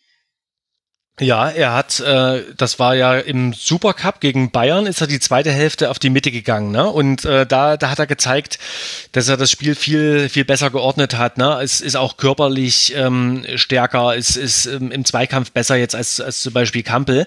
Und ähm, das, das war eine interessante, interessante Formation mit ihm und das haben sie ja dann noch in die ersten Ligaspiele auch mit reingenommen, weil auch zum Beispiel Leimer noch verletzt war. Und da fand ich ihn ehrlich gesagt, ähm, fand ich ihn da auch besser als jetzt will ich jetzt das Spiel muss man vielleicht mal ausklammern. Ne? Er hatte, er hatte wirklich einen schlechten Tag jetzt gegen Wolfsburg. Der hat sich da früh eine gelbe Karte eingehandelt, weil er sich hat ausnehmen lassen, ähm, hat dann gehalten, hat, glaube ich, achte Minute schon die gelbe Karte bekommen und ähm, hat auch sonst, äh, also jetzt auch mal abgesehen von, von der, dass er Platzverweis gefährdet war, aber er hat auch sonst viele Fehlpässe gespielt und ähm, sind ihm defensiv viele Schnitzer unterlaufen. Also es war kein, wirklich kein gutes Spiel. Ähm, ansonsten, was, was so sein, also ich bin, ich glaube, der Knackpunkt ist defensiv, ne? Was, was seine Offensivqualität auf der Position angeht, äh, finde ich ihn eigentlich ganz gut, weil er äh, anders jetzt zum Beispiel als David Raum, der, der auf der Seite ja hoch und runter läuft, ne? Und, und mhm. über seine, über seine Physis und seine Flanken kommt, ist er eher ein Spieler, der, der das auf der Seite so spielerisch löst. Und wenn man da so zwei unterschiedliche, äh, also Spieler hat auf dem rechten und auf dem linken Flügel, finde ich das ganz interessant. Deswegen kann er mehr, als er gegen Wolfsburg gezeigt hat. Ja, ich, ich frage mich auch immer noch, ob man nicht Leimer noch konsequenter auf die Flügel ausweichen lassen sollte, weil das ist eine überraschende Qualität von ihm. Ich sehe den ja öfter auch äh, äh bei, bei der österreichischen Nationalmannschaft, also Grüße auch in der Hinsicht von Ralf Randig, ähm, ähm, wo, er, wo er auch in so einer, so einer äh, sehr interessanten Rolle spielt, wo er, wo er schon öfter mal eigentlich auch auf den rechten Flügel ausweicht. Das fände ich nämlich dann auch mit, mit in dem Zusammenspiel mit Henrichs schon noch was, was man, was man sicher öfter mal machen könnte, wenn man, wenn man es mhm. wollte. Ja, gebe ich dir recht. Also ich, ich habe da ein Spiel in Erinnerung, ähm, wo, wo das wirklich ähm, kongenial geklappt hat äh, unter Julian Nagelsmann, das Champions League Viertelfinale gegen Atletico Madrid. Und da hat er so, so eine so eine Switch-Rolle gespielt. Ähm, er, er war im, in der Defensive, also im, im Rückzugsverhalten, hat er Sechser gespielt und äh, wenn es in die Offensive ging, ist er auf dem rechten Flügel gegangen. Und das war, waren in diesem Spiel, war das so der, der taktische Kniff und der absolute Matchwinner. Und das, so, sowas könnte ich mir auch öfter vorstellen. Man hat das jetzt in dem Spiel gegen Wolfsburg gesehen, da, da hat, hat das Leiber mit Haidara, der, der dann irgendwann nach diversen Wechselrochaden war dann, war dann Haidara ähm, auf der rechten Schiene und hat, hat sich dann immer mal mit, mit Leimer abgewechselt. Also die haben dann mal Positionen getauscht. Das ging, war nur ein paar Minuten, weil das nur so zum Schluss ähm, des, des Spiels dann praktiziert wurde, aber ähm, bin ich, bin ich absolut bei dir. Also Leimer kann man immer auch ähm, als, als rechts auf der rechten Flanke bringen. Und jetzt haben wir über David Raum schon relativ häufig gesprochen. Auch da würde ich aber ganz gerne nochmal die Nachfrage stellen. Man hat ja Angelino durch Raum ersetzt, dann letztlich auch mit einer Art äh, Tauschgeschäft. Zumindest haben sie eben beide die Vereine getauscht. Warum war denn das notwendig? Ist mir da etwas entgangen, was Angelino angeht? Denn er war ja eigentlich einer einer der besten Linksaußenspieler der Bundesliga, auch wenn es sicherlich Phasen gab in der letzten Saison, in denen es mal nicht ganz so gut lief. Aber kannst du mir diesen Wechsel erklären? Ich glaube, das hat zwei Gründe. Einen haben wir schon angesprochen. Das ist die, die Qualität der Flanken von, von David Raum, der, der ja europaweit ähm, von vorn mit dabei war in der vergangenen Saison. Und ähm, zum anderen ist es, äh, ist, ist das, glaube ich, auch dem Charakter von Angelino geschuldet. Also wenn, wenn man das mal böse sagt, ist das, ist das so ein Stinkstiefel. Ne? Also der, der hat den Anspruch, immer zu spielen. Und er konnte das lange Zeit auch verwirklichen bei RB Leipzig, weil es im Grunde keinen kein Mitspieler gab, der jetzt ein ernsthafter Konkurrent für ihn gewesen wäre. Halstenberg war ewig verletzt, der ist eh eher auf diese, auf diese Rolle als linker Halbverteidiger gebucht. Und ähm, der hat sozusagen dieses, die, den, das, das, äh, ja, die Transfer von, von David Raum jetzt als Affront aufgenommen und wollte, wollte sofort weg, als, als das irgendwie pu publik wurde. Und ähm, ich glaube, also man es war so zu hören, dass Domenico Tedesco auch arge ähm, Probleme mit ihm hatte, was, was so seine, was, was sein Charakter angeht, was sein, sein, ja, das, das Zwischenmenschliche angeht, so sein, sein diesen Anspruch, ähm, immer spielen zu wollen. Und da äh, ist einfach, glaube ich, da, David Raum der, der straightere Typ, sowohl halt charakterlich als auch im Spiel. Aber natürlich ist es, ist es kein Spieler, der so ballsicher ist und, und gut im Kombinationsspiel wie Angelino. Also da hat man sozusagen die eine Qualität jetzt gegen die andere getauscht. Mhm. Ich bin gespannt, wie sich das weiterentwickelt. Also da kann man jetzt sicherlich äh, von David Raum noch nicht erwarten, dass jetzt schon alles perfekt funktioniert bei Leipzig. Du hast ja auch schon da ein paar Dinge angesprochen, aber da gibt es definitiv noch äh, Luft nach oben in der gesamten Zusammenstellung des Teams. Jetzt ist sicherlich auch bei den Hörerinnen und Hörern angekommen, dass die Stimmung bei Leipzig, zumindest das, was man national wahrnimmt, gar nicht mal so gut ist. Also ich hatte schon den Eindruck, dass man einer der schlechtest gelaunten DFB-Pokalsieger war äh, und, und fast in so einen trotzigen, patzigen Modus übergegangen ist, auch durchaus in der Kommunikation nach außen. Kann aber auch sein, dass ich da jetzt Social Media Posts überbewerte. Da soll man ja auch mal ein bisschen vorsichtig sein. Aber was definitiv zu hören war, waren kritische Töne von Oliver Minzlaff nach dem ja ergebnistechnisch auch wirklich nicht guten Saisonstart. Also im Supercup 3 zu 5 gegen die Bayern verloren, dann 1 zu 1 in Stuttgart, 2 zu 2 zu Hause in Unterzahl gegen Köln und jetzt dieses 1 zu 2 in Union. Auch deswegen war eben dieser 2 zu 0 Sieg gegen Wolfsburg jetzt so wichtig. Wie ist denn die Stimmung und gibt es da ein Thema zwischen Domenico Tedesco und Oliver Minzlaff? Es ist ja dann doch auch als Kritik am Trainer zu werten. Auch, also selbst wenn Minzler versucht hat, das zu trennen, äh, ich glaube, letzte Woche hat er gesagt, dass er sich nur auf die Spieler bezieht, aber dennoch musste ja Domenico Tedesco immer die Fragen danach beantworten, was ja. endlich mal besser läuft. Ja, ja, äh, Minzlaff war dann ganz bemüht und, und auch die Presseabteilung des Vereins da nochmal darzustellen oder klarzumachen, dass äh, Oliver Minzlaff eben die Spieler gemeint hat.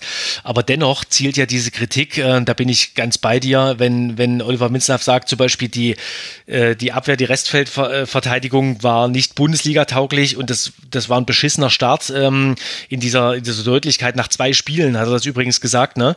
Dann zielt das natürlich auch auf den Trainer ab und äh, der, der, also gerade Domenico Tedesco legt äh, enorm viel Wert auf, auf Wertschätzung, Respekt und er hat das so nach außen hin versucht an, an sich abperlen zu lassen, hat gesagt, okay, ähm, Minslav ist der Chef und der CEO, der darf immer alles sagen. Hm, aber ich, ich glaube, intern ist das, es ist jetzt eine reine Einschätzung von mir, ist das keineswegs gut angekommen, dass da ähm, nach zwei Spielen schon die, die Rückendeckung von, von der Vereinsführung komplett weg war und ähm, Oliver Minzlaff da, da schon mal draufgehauen hat.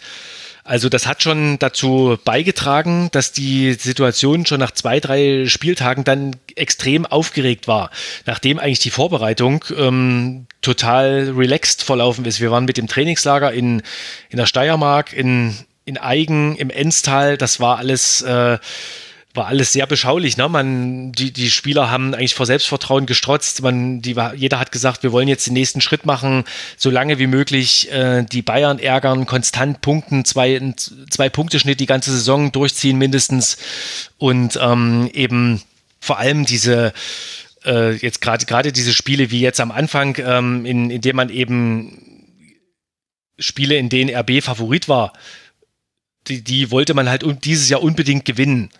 Und, und das ist dann direkt zum Anfang halt schon mal schief gegangen. Und äh, ich kann auch Oliver Minzlaff irgendwie verstehen, ne, dass, dass man da, da versucht, so ein Ausrufezeichen zu setzen, aber es war, glaube ich, einfach in, in der Situation verfrüht und hat Mannschaft und Trainer nochmal extra unter Druck gesetzt. Und ich bin mal gespannt, wie, wie das Thema weitergeht, ähm, denn die beiden hatten sich ja schon mal getroffen. Auf Mallorca war das, glaube ich, da war Tedesco doch im Urlaub. Da ist Minzlaff extra dahin geflogen und hat auch mit ihm über die Vertragsverlängerung sprechen wollen. Und da hat Domenico Tedesco ja so abgewehrt und hat gesagt, er, er will erst mal jetzt in die Saison starten, er will erst mal gucken, wie das jetzt weitergeht. Und das ist ja auch schon mal so ein kleiner Hinweis ähm, darauf, dass er vielleicht auch erst mal abwarten will, wie, wie, wie er sich auch in diesem Vereinsgefüge ähm, ja weiterhin wohlfühlt. Ne? Und, und bei RB wird ja seit Monaten äh, über den Sportdirektor spekuliert mhm. und äh, zu dem Zeitpunkt war, war das ja noch vollkommen unklar, wer, wer das werden könnte. Ähm, äh, in, da wollte, wollte sich Domenico Tedesco auch erstmal die Tür offen halten. Also ich, ich bin mal gespannt. Äh, es, es macht nach, auf alle Fälle nach außen hin den Eindruck, dass es da doch gewisse Spannungen zwischen, zwischen den beiden gibt und ähm, Domenico Tedesco nicht mit allen Entscheidungen und Handlungen der Vereinsführung halt einverstanden ist. Er lässt das nie nach außen gucken, er, er gibt sich da absolut loyal, aber so, das ist so mein Eindruck zwischen den Zeilen. Also ich fand das schon auch sehr spannend, dass, äh, dass Minzlaff dann sowas wie die Restverteidigung anspricht. Also das hat mich so ein bisschen irritiert, weil das zeigt ja eigentlich, was für eine Lücke da zu füllen wäre zwischen Minzlaff und Tedesco. Jemand, der sich, der sich doch sehr klar auch über den sportlichen Bereich auch mehr äußern kann. Aber ich sehe Minzlaff eigentlich nicht in dieser klassischen Position, der dann über Sachen wie Restverteidigung spricht, sondern eher als der, der der größer, strategischer denkt. Also das ist so ein bisschen dieses, äh, wenn man es auf den FC Bayern übertragen würde, äh, Brazzo, Brazzo-Kahn-Verhältnis, dass das, ja, der eine sich vielleicht eher mal über den spieltaktischen Aspekt noch äußert. Und das fand ich schon spannend, dass er das tut und dass er sich darauf einlässt und ähm, dass er, dass er damit ja ganz klar, also wenn du einen Restverteidiger ansprichst, dann sprichst du einen Trainer an, weil das, das ist ja jetzt nicht, ähm, klar ist die Spielersache, aber das ist ja ein strategisches, taktisches Thema.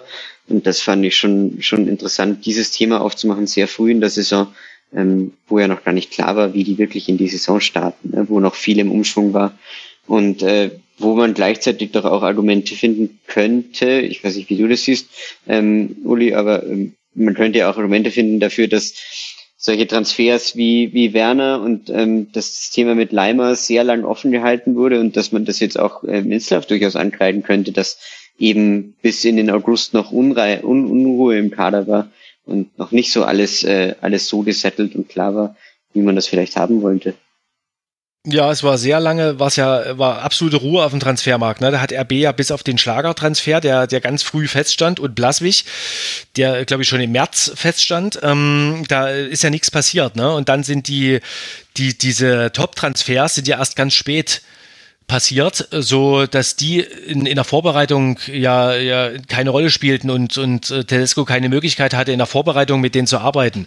Ich meine, das ist ist zum Beispiel jetzt auch mal, wenn, wenn wir nochmal bei dem Werner-Transfer sind, ist es auch so ein Punkt, was, glaube ich, Tedesco nervt. Er hat zum Beispiel Alexander Sörlot ähm, mhm. gesagt, ich, ich zähle auf dich, ne? du bist jetzt wieder mit dabei. Der war ja bei Real Sociedad ein Jahr und ist dann von Tedesco eigentlich wieder mit reingeholt worden.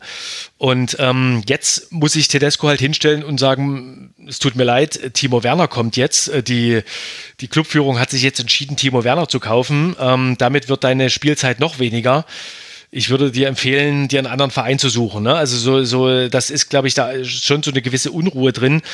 Und ja, also was Minzaf hätte da absolut überlegter agieren können und da bin, bin ich ganz bei dir, wenn da, da fehlt eine Position. Das hat inzwischen auch RB Leipzig erkannt. Also es war ja ganz lange, waren sie der Auffassung, ähm, sie, sie wollen gar keinen äh, so starken Sportdirektor mehr. Ne? Nach den Rangnick-Jahren, da hat, hat glaube ich, der ganze Verein erstmal aufgeatmet, äh, als Ralf, Ralf Rangnick äh, dann nicht mehr im, im aktuellen Geschäft tätig war und dann irgendwann ganz raus, äh, weil, weil der äh, auch ein enormer Stressfaktor für den ganzen Verein war. Aber er hat eben diese sportliche Kompetenz gehabt und das auch nach außen verkörpern können. Und das fehlt halt, fehlte dann eben. Ne? Und da, da war so, so eine Zeit lang dann, als Markus Krösche weg war, der ja kein, keine so starke Machtposition und, und keinen so starken Einfluss mehr hatte schon. Ne? Da hat man dann gedacht, wir machen das mit dieser, mit dieser Dreierspitze. Ähm, Christopher Vivell, Florian Scholz und ähm, wen habe ich jetzt vergessen? Ich kann es dir äh, leider gerade auch nicht sagen. Ja, genau, also da war, da war Markus Krösche noch. Also es war dann nur noch eine Doppelspitze. Und ähm, da hat man dann gedacht, eben, man, man will den sozusagen den so einen Sportdirektor auf dieser Ebene einziehen und ähm, ja, dann, dann ist man irgendwann zu, zu der, der Ansicht gekommen, wir brauchen doch einen starken Sportdirektor und genau, genau dieses Thema, was, was jetzt da, was jetzt angesprochen wurde, das wäre jetzt zum Beispiel doch eine Sache gewesen, die jemand wie Max Eberl, die hätte ganz anders moderieren können nach außen hin. Ne? Also wird er denn der glaube, Sportdirektor, wenn du ihn schon ansprichst? Es, es äußert sich niemand dazu, aber es, ähm, ich glaube, es, es hängt jetzt einfach an, an äh, Max Eberl. Der muss sich muss jetzt für sich überlegen, ob er schon wieder bereit ist, so einen, so einen Job anzunehmen und ob RB Leipzig jetzt der, der richtige Verein für ihn ist. Also RB baggert ja offenbar äh, ganz heftig an ihm. Er ist irgendwo äh, in der Schweiz und ähm, ja, muss ich jetzt überlegen, ich denke mal, er hat auch jede Menge Gegenwind jetzt bekommen, äh, als, als dann publik wurde, dass er, dass er diesen Job übernehmen soll. Ähm, ich bin mal gespannt, das ist ja bei RB auch immer so ein Thema, ne? dass wenn das dann irgendwie öffentlich wird, da gibt es ja auch ganz viele, die, die das dann hinterfragen und sagen, wie, wie kannst du jetzt zu diesem Verein gehen oder zu diesem Club? Und ähm, da, da bin ich mal gespannt, wie die, wie die Entscheidung bei Max Eberl ausfällt, ob, ob der jetzt wirklich sagt, das, das ist mein, mein nächster Schritt. Also ich glaube, was, was so rein die Bedingungen angehen, ne, das, das wäre ideal für, für Eber, weil der könnte dann genau die Transfers ähm, tätigen, wo, wo in Gladbach das Geld fehlte. Also der, der könnte dann so ein, so ein Guardiol oder so ein Olmo halt holen. Ne? Das, das wäre, glaube ich, voll, voll das Ding. Ähm, für Eberl und, und äh, genau sie hätte auch jede Menge Machtfülle, denn wir haben ja gesagt, dass da so ein Vakuum besteht und, und äh, es würde für ihn auch extra eine neue Struktur geschaffen und er, er würde dann so ein, so ein Geschäftsführer Sport, sehr wahrscheinlich ein, ein Sportchef werden. Die Position gibt's gibt's aktuell überhaupt nicht bei RB Leipzig. Aber ähm, es, er muss halt für sich beantworten, ob, ob RB mit allem, wofür der, wofür der Club steht, auch zu ihm passt. Und da bin ich mal gespannt, wie die, wie die Entscheidung äh, ausfällt. Ich, ich, mhm. Es wurde ja so dargestellt, als wäre das alles schon fix und es müsste jetzt nur noch unterschrieben werden. Aber man sieht ja auch, dass das jetzt äh, schon, schon seit einer ganzen Weile so ist und dass das dauert. Und ich glaube, da, da macht sich Max Eberl gerade viele Gedanken drüber. Ich bin, ich, ich, mich würde auch bei Max Eberl total interessieren, inwiefern ihn diese Zusammenarbeit in Anführungsstrichen mit Salzburg da irgendwie gefällt, ob ihm das eher was ist, was er ablehnt, ob, weil, weil, wie du sagst, der ist ja schon jemand, der ein gutes Netzwerk hat, der eigentlich, glaube ich, ganz eigene Spieler verpflichten wollen würde und ähm, du gleichzeitig immer in Leipzig das Gefühl hast, naja, wenn so jemand wie Benjamin Cesko dann äh, ja verfügbar ist, dann, dann bist du ja quasi irgendwie der erste Ansprechpartner und, und könntest ihn, könntest ihn natürlich ähm, vielleicht eher verpflichten und solltest das dann ja auch tun, allein aus, aus sag ich jetzt mal, marktwirtschaftlichen Gesichtspunkten.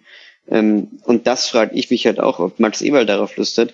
Und andererseits finde ich, das ist auch wieder so ein Punkt, der mich bei Leipzig immer interessiert.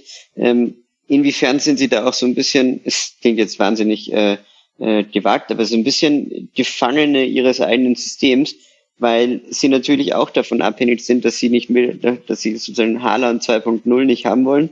Ja, also sie wollen sich, glaube ich, keine, keine Gelegenheiten da entgehen lassen. Und ähm, es war ja sogar bei Werner jetzt eine ähnliche Situation, weil, wenn man ehrlich ist, ähm, also ich habe damals einen Text geschrieben, weil ich eben in Stuttgart im Stadion war und äh, habe mir da auch ein paar Informationen aus dem Hintergrund geholt. Und natürlich war die Win-Win-Win-Situation gegeben mit diesem, mit diesem Werner-Transfer. Aber der größere Win war für Timo Werner selbst, weil er halt diese gewisse Garantie auf Spielzeit jetzt hat, die er bei Chelsea nicht hatte. Und die, der größte Gewinner war natürlich Hansi Flick, weil er ähm, einen potenziellen äh, Stürmer hat für die deutsche Nationalmannschaft bei der WM, der sonst wahrscheinlich bei Chelsea in irgendeine Art Krise reingerutscht wäre.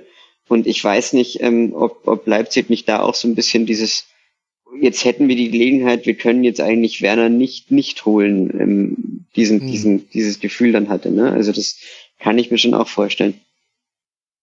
Ja, das, das finanzielle Risiko ist ja überschaubar, ne? Wenn, wenn das, wenn das stimmt, er, also nach meinen Infos ist er irgendwie für, für 19,5 Millionen gekommen und wenn er nochmal weiterverkauft würde, dann könnte diese Ablöse nochmal auf 5 Millionen mehr oder so an, anwachsen. Also müsste, genau. müsste ähm, RB nochmal 5 Millionen an, an Chelsea abdrücken, aber ähm, ich, ich glaube eben auch, dass, dass, dass es vor allem auch diese, diese Gelegenheit war und eben der Gedanke im Hinterkopf, auch diesen, diesen Transfer-Coup, den deutschen Nationalspieler, ne, das ist ja auch immer so ein Punkt, dass, dass RB Leipzig jetzt zwei deutsche Nationalspieler geholt hat und ähm, jetzt mit Klostermann, Halstenberg, Henrichs im besten Falle, Klostermann ist zwar gerade verletzt, aber wenn, wenn, wenn er wieder fit würde, könnte, könnte RB ja hinter, hinter Bayern München den größten Block stellen bei, bei der Weltmeisterschaft. Ne? Das ist ja auch nochmal so, so ein Gedanke und eben dieser Gedanke des, des Transferkus stand dann vielleicht über den Wünschen von Domenico Tedesco. Das, das äh, kann ich mir sehr gut vorstellen. Klar, das Einzige, was ich mir, eine Sache vielleicht noch kurz, Max, äh, ich fand nur, dass man schon auch dran denken muss, natürlich, was mit dem Kunku nächstes Jahr passieren könnte. Ne? Also es ist äh, durchaus möglich vielleicht, dass, dass er nächstes Jahr dann mal wechselt und dann hätte man natürlich in Werner und Cesko ein, ein Sturmduo, was, was sicher auch äh, langfristig funktionieren würde. Also den, den mittel- bis langfristigen Gedanken könnte man schon auch äh, noch zur Verteidigung äh, anführen mhm. an der Stelle. Ja, und das ist ja gleichzeitig auch eine interessante Entwicklung, dass jemand wie Nkunku jetzt nochmal geblieben ist. Also bisher war für Leipzig auch qua Geschäftsmodell, man muss auch erstmal viele Investitionen erstmal wieder reinholen, das Verkaufen von Spielern sehr wichtig. Nkunku ist jetzt noch da und mit vier Toren nach vier Spieltagen sehen wir auch, welchen Wert er hat. Ich würde ganz gerne jetzt nochmal los wegkommen von diesen Personaldiskussionen und auch den Fragen strategischer Ausrichtung wieder auch vielleicht das zwischen Domenico Tedesco und Oliver Minzler vielleicht nicht ganz miteinander harmoniert, weil ich finde, das haben wir jetzt schon schön rausgearbeitet. Ich würde jetzt aber gerne nochmal auf das gucken, was ja im Zentrum der Diskussion stehen sollte, nämlich tatsächlich auch die Spielweise und die Spielergebnisse von Rasenballsport. Und da haben wir, finde ich, nämlich auch irgendwie ein undurchsichtiges Bild, wie so bei vielen Dingen, über die wir jetzt gesprochen haben. Ich weiß nicht, Uli, ob du mir da zustimmst. Also wir hatten Jesse Marsch, das hat überhaupt nicht äh, funktioniert, das haben wir alle äh, gut beobachtet in der letzten Saison. Dann kam Domenico Tedesco und hat das auch geschafft, innerhalb von kurzer Zeit die Ergebnisse positiv zu gestalten. Und man hat es auch mit einer Aufholjagd geschafft, dann noch in die Champions League hineinzukommen. Gleichzeitig gab es aber auch eine, eine Phase enttäuschender Ergebnisse. Also aus den Champions League-Rängen wäre man fast noch hinausgefallen. In der Europa League ist man äh, trotz einer Führung im Rückspiel im Halbfinale ausgeschieden. Und das DFB-Pokalfinale wurde zwar gewonnen und ich glaube, das war ganz, ganz wichtig, auch für ihn. Allerdings mussten da auch viele Dinge zusammenkommen. Es war jetzt nicht so, dass Leipzig da über einen starken SC Freiburg drüber gerollt wäre.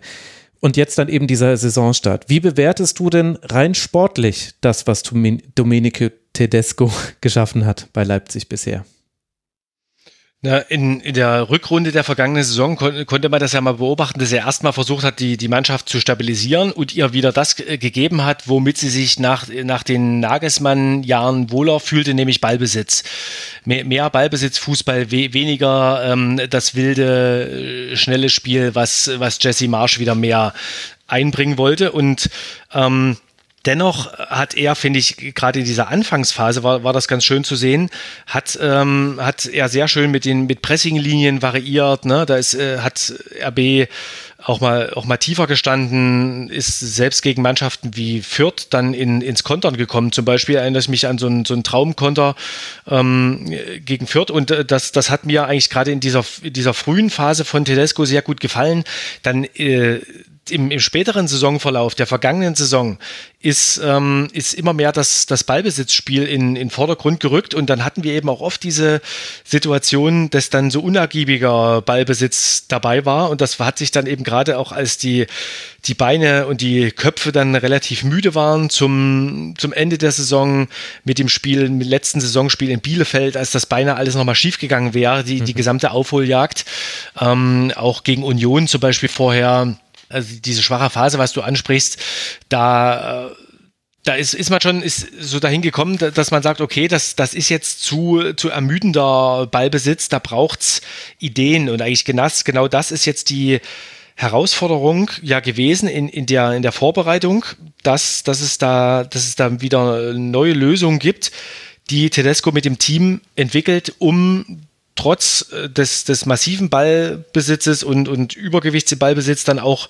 gute Lücken zu reißen und, und Lösungen zu schaffen.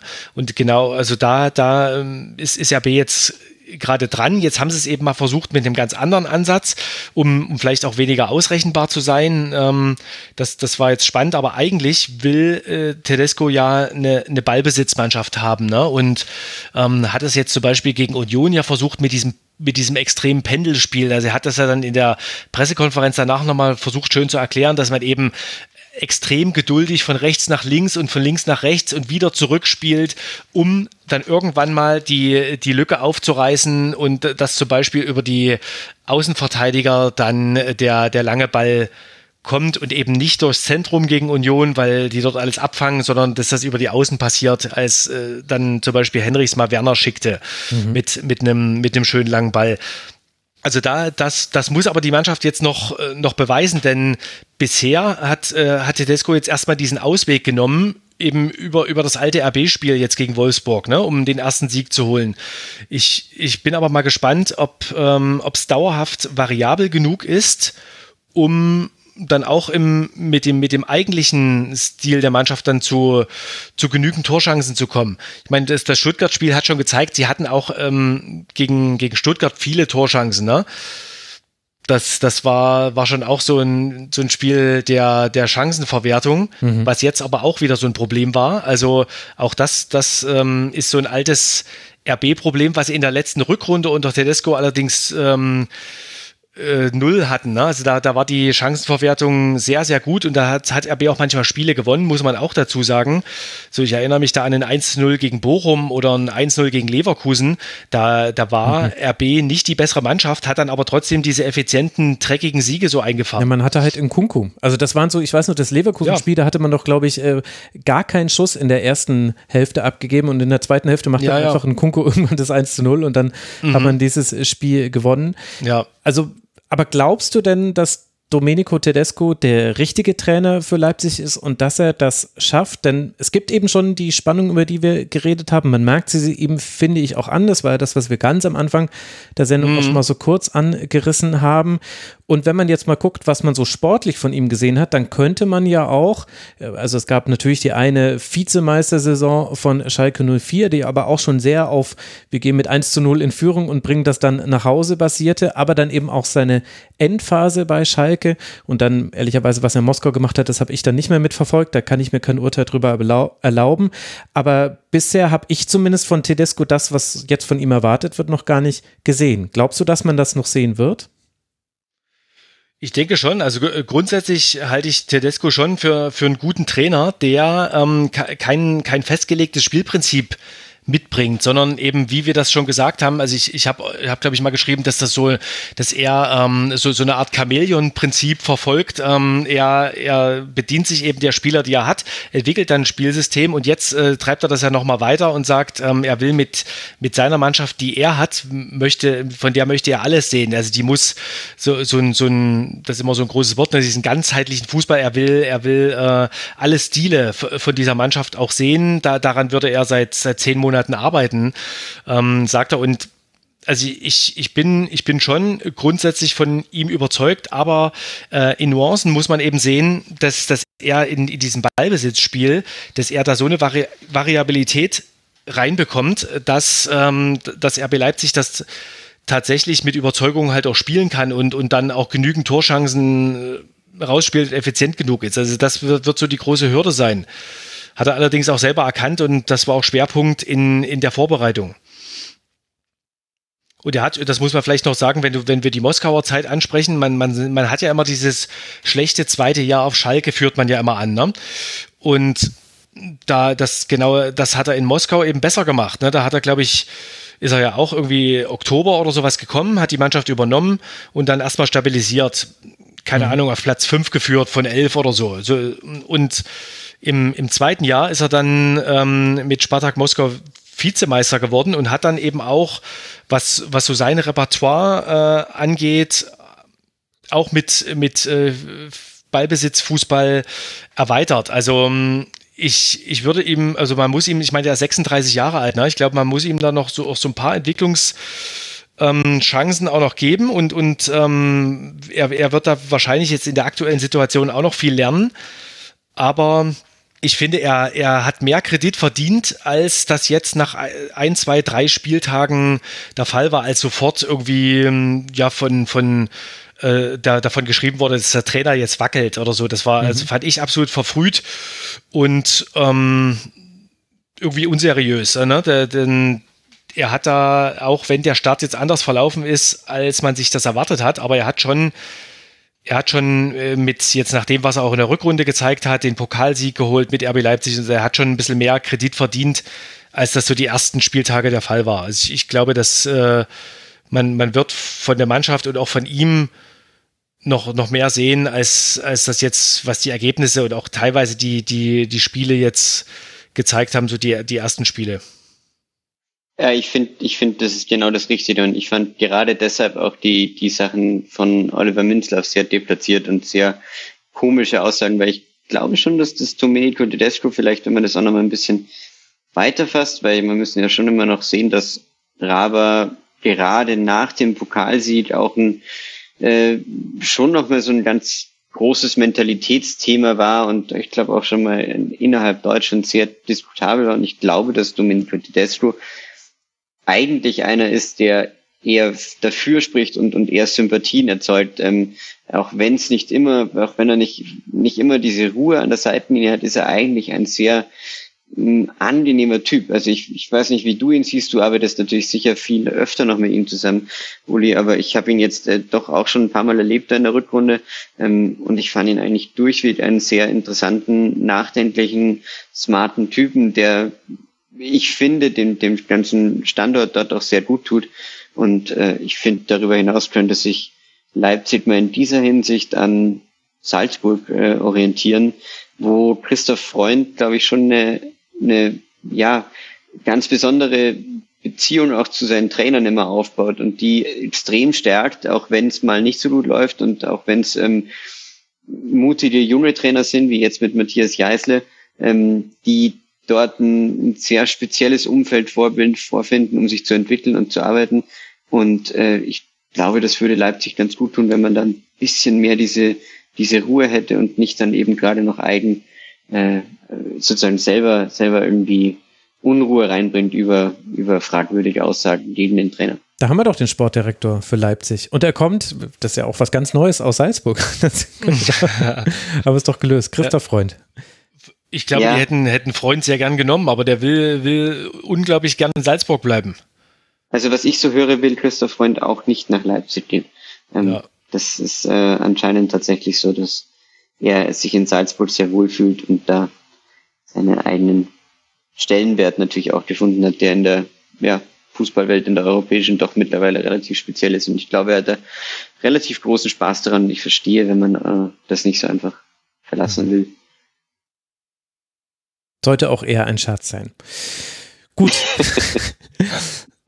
Wir Aber werden, trotzdem haben wir es jetzt ernsthaft diskutiert, weil im Rasenfunk da sind wir gewöhnt, dass wir von dir ja, ist keine eigentlich Zeit immer nur ernsthafte Fragen ja, ja, genau. bekommen. Ne?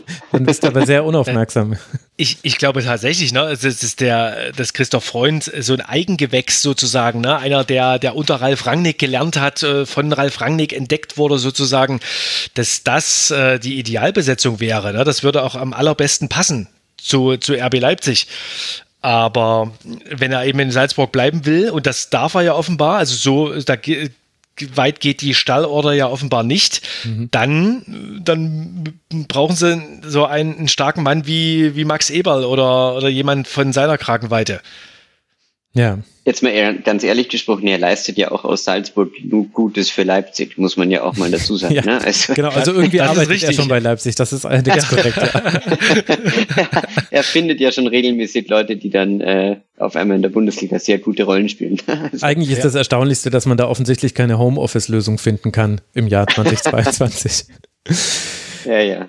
Wir werden beobachten, wie das bei Leipzig weitergeht. Jetzt erstmal im DFB-Pokal gegen Teutonia Ottensen und dann bei der Eintracht aus Frankfurt, bevor man dann in der Champions League ran darf. Man hat in der Gruppe folgende Gegner bekommen. Zum einen Schachtjor Donetsk, gegen die eröffnet man. Dann Real Madrid, das wird das zweite Spiel. Und Celtic Glasgow, also wieder ein Verein aus Glasgow für Leipzig. Das sind die drei Gegner in der Champions League. Leipzig steht jetzt eben bei fünf Punkten nach diesem Sieg gegen Wolfsburg. Und die Wolfsburger ihrerseits, die stehen bei zwei Punkten, haben jetzt ihre Auswärtsspiele in Bayern, also bei Bayern, meine ich eher in München und in Leipzig jeweils mit 0 zu 2 verloren. Das Heimspiel jetzt gegen den 1. FC Köln dürfte eigentlich unentschieden ausgehen. So war das nämlich bisher. Zu Hause unentschieden, auswärts 0 zu 2 verlieren. Oder Wolfsburg überrascht uns. Mal gucken. Vielleicht hat da ja Nico Kovac noch etwas im Köcher. Wie überraschend das zweite 1 zu 0 von Borussia Dortmund diese Saison war. Das wollen wir jetzt besprechen. Das ist nämlich das nächste Spiel, über das wir sprechen wollen. Wir sind jetzt angekommen bei gleich drei Partien, die mit 1 zu 0 ausgegangen sind, bevor wir uns dann ganz am Schluss noch einem 0 zu 0 widmen wollen. Also schon zum zweiten Mal bringt Dortmund ein 1 zu 0 nach Hause und kann den Dreier einfahren. Gegen Hertha BSC erzielt auswärts Anthony Modest mit einem tollen Kopfball den entscheidenden Treffer. Weitere Tore vergibt vor allem Bellingham, aber auch Hertha hat ihre Gelegenheiten, die Hertha hat ihre Gelegenheiten. Das stellt die berühmte Frage, Felix, ob dieser Dortmunder Sieg denn verdient sei. Wie würdest du es bewerten? Äh, naja, also ich fand, es waren schon durchaus Symptome aus dem vorherigen Spiel gegen Bremen noch, noch vorzufinden, die dafür sprechen, dass das äh, ein Unentschieden äh, auch durchaus möglich gewesen wäre. Andererseits gibt es auch äh, bei Dortmund durchaus Argumente zu sagen, ähm, dass das war ein sehr verdienter Sieg. Äh, ich fand zum Beispiel, dass sie in der Mittelfeldzentrale sehr dominant aufgetreten sind mit einer sehr guten Doppelsets aus aus ähm, äh, Bellingham und Özcan, der mhm. da wirklich ein tolles Spiel gemacht hat. Ähm, fand ich fand ich sehr besonders, weil nämlich letzte Woche gegen Bremen schon ein Bruch erkennbar war, als der Hut da verletzt raus musste äh, und, und äh, dann so eine leichte Überforderung eingetreten ist in der Zentrale. Und das fand ich ähm, durchaus bemerkenswert, dass sie das so gekittet haben. Und dann reden wir äh, nach äh, Terodde und Schick schon wieder über einen Stürmer, der so ein bisschen Kopfproblem hatte, glaube ich. Und ähm, ich fand schon, dass er so eine kleine kleine Blockade noch drin hatte in seinen, in seinen ersten Spielen da jetzt in Dortmund und äh, die hat er sich jetzt diesmal gelöst mit diesem Tor, auch wenn es jetzt nicht äh, das herausragendste war. Aber andererseits war es ja genau das äh, Tor, für das Dortmund ihn, glaube ich, verpflichtet hat. Und äh, insofern ähm, gibt ihm das auch recht. Und, und ja, fand, man kann also durchaus äh, bewerten, dass das Dortmund diesen Sieg sich verdient hat. Mhm. Vielleicht hat Modest ja auch deswegen jetzt ein besseres Spiel gemacht, weil er besser eingebunden war. Uli, ich weiß nicht, wie dir das gefallen hat. Also es war auffällig, wie viel öfter der BVB geflankt hat und äh, dann auch das 1 zu 0 ist ja so entstanden über den Flügel. Özcan schiebt dann mit nach vorne und findet dann eben Modest mit einer Flanke, die er auch wirklich perfekt platziert. Also ich fand es war ein sehr, sehr schöner Treffer. Mhm, also ich glaube, ihr habt auch den Eindruck gehabt, dass es eine klare Maßgabe war, ihn, ihn dann mit noch mehr Bällen zu versorgen. Ne? Und ich, ich finde ja, er, er hatte ja noch viel klarere Gelegenheiten und hat, hat dann ein, ein Tor gemacht, was er jetzt vielleicht gar nicht unbedingt machen muss. Aber ähm, also er, er hätte ja noch zwei, drei Tore mehr schießen können. Ne? Und hatte da gerade zu, ich glaube, erste Hälfte war das noch, noch deutlich bessere Gelegenheiten eigentlich, als, als er da äh, einmal vielleicht verzieht, so am, am langen Pfosten zum Beispiel erinnere ich mich. Also ich glaube, ähm, Dortmund ist, ist dabei, ihn, ihn einzubauen und zu finden. Ich finde aber, man muss so einer Mannschaft auch mal zugestehen und, und zum Spieler, dass, dass es auch mal zwei, drei, vier Spiele dauert, bis, äh, bis, bis er sich, bis sich so ein Stürmer in einer neuen Mannschaft eingewöhnt und bis, bis er besser gesucht wird, oder? Wie, wie seht ihr das? Also ich finde, so, so, eine, so eine Diskussion ist, ist mir dann immer so ein Stück zu, zu aufgeregt. Also er hat ja, es, es ist jetzt keine gesamte Hinrunde ohne Torerfolg geblieben. Mhm. Nein, absolut. Man muss vor allem sehen, dass es ja, äh, wo er bisher gespielt hat in seiner Karriere und auf einmal spielst du in einer sehr kombinationsstarken, gut organisierten Offensive mit, mit ganz anderen Spielertypen als bisher, die auch einfach einen ganz anderen Fußball ähm, spielen wollen und ähm, daher finde ich, kann man ihm da durchaus ein bisschen Zeit geben. Ich meinte das ist gar nicht auch so ähm, druckvoll, aber ich fand nur schon bemerkenswert eben, dass man, dass man ihn dann eben erst jetzt einbindet, auch wenn man schon etwas vorher wusste, dass er vielleicht ein anderer Spielertyp ist, aber das hat eben auch für die Mannschaft, glaube ich, ein bisschen gebraucht und äh, fand das ganz interessant. Andererseits wollte ich äh, ansprechen, dass man sich langsam vielleicht auch ein wenig äh, Sorgen machen muss um Karim Adeyemi, der natürlich schon jetzt nicht wirklich gut in die Saison gestartet ist. Da bin ich sehr gespannt, ähm, wie, wie Terzic ihn da noch so ein bisschen, bisschen besser hinbekommt in den nächsten nächsten Wochen, auch äh, jetzt, wo er, wo er wieder äh, leicht verletzt war. Und das wird ein spannendes, spannendes Thema beim BVB werden, glaube ich.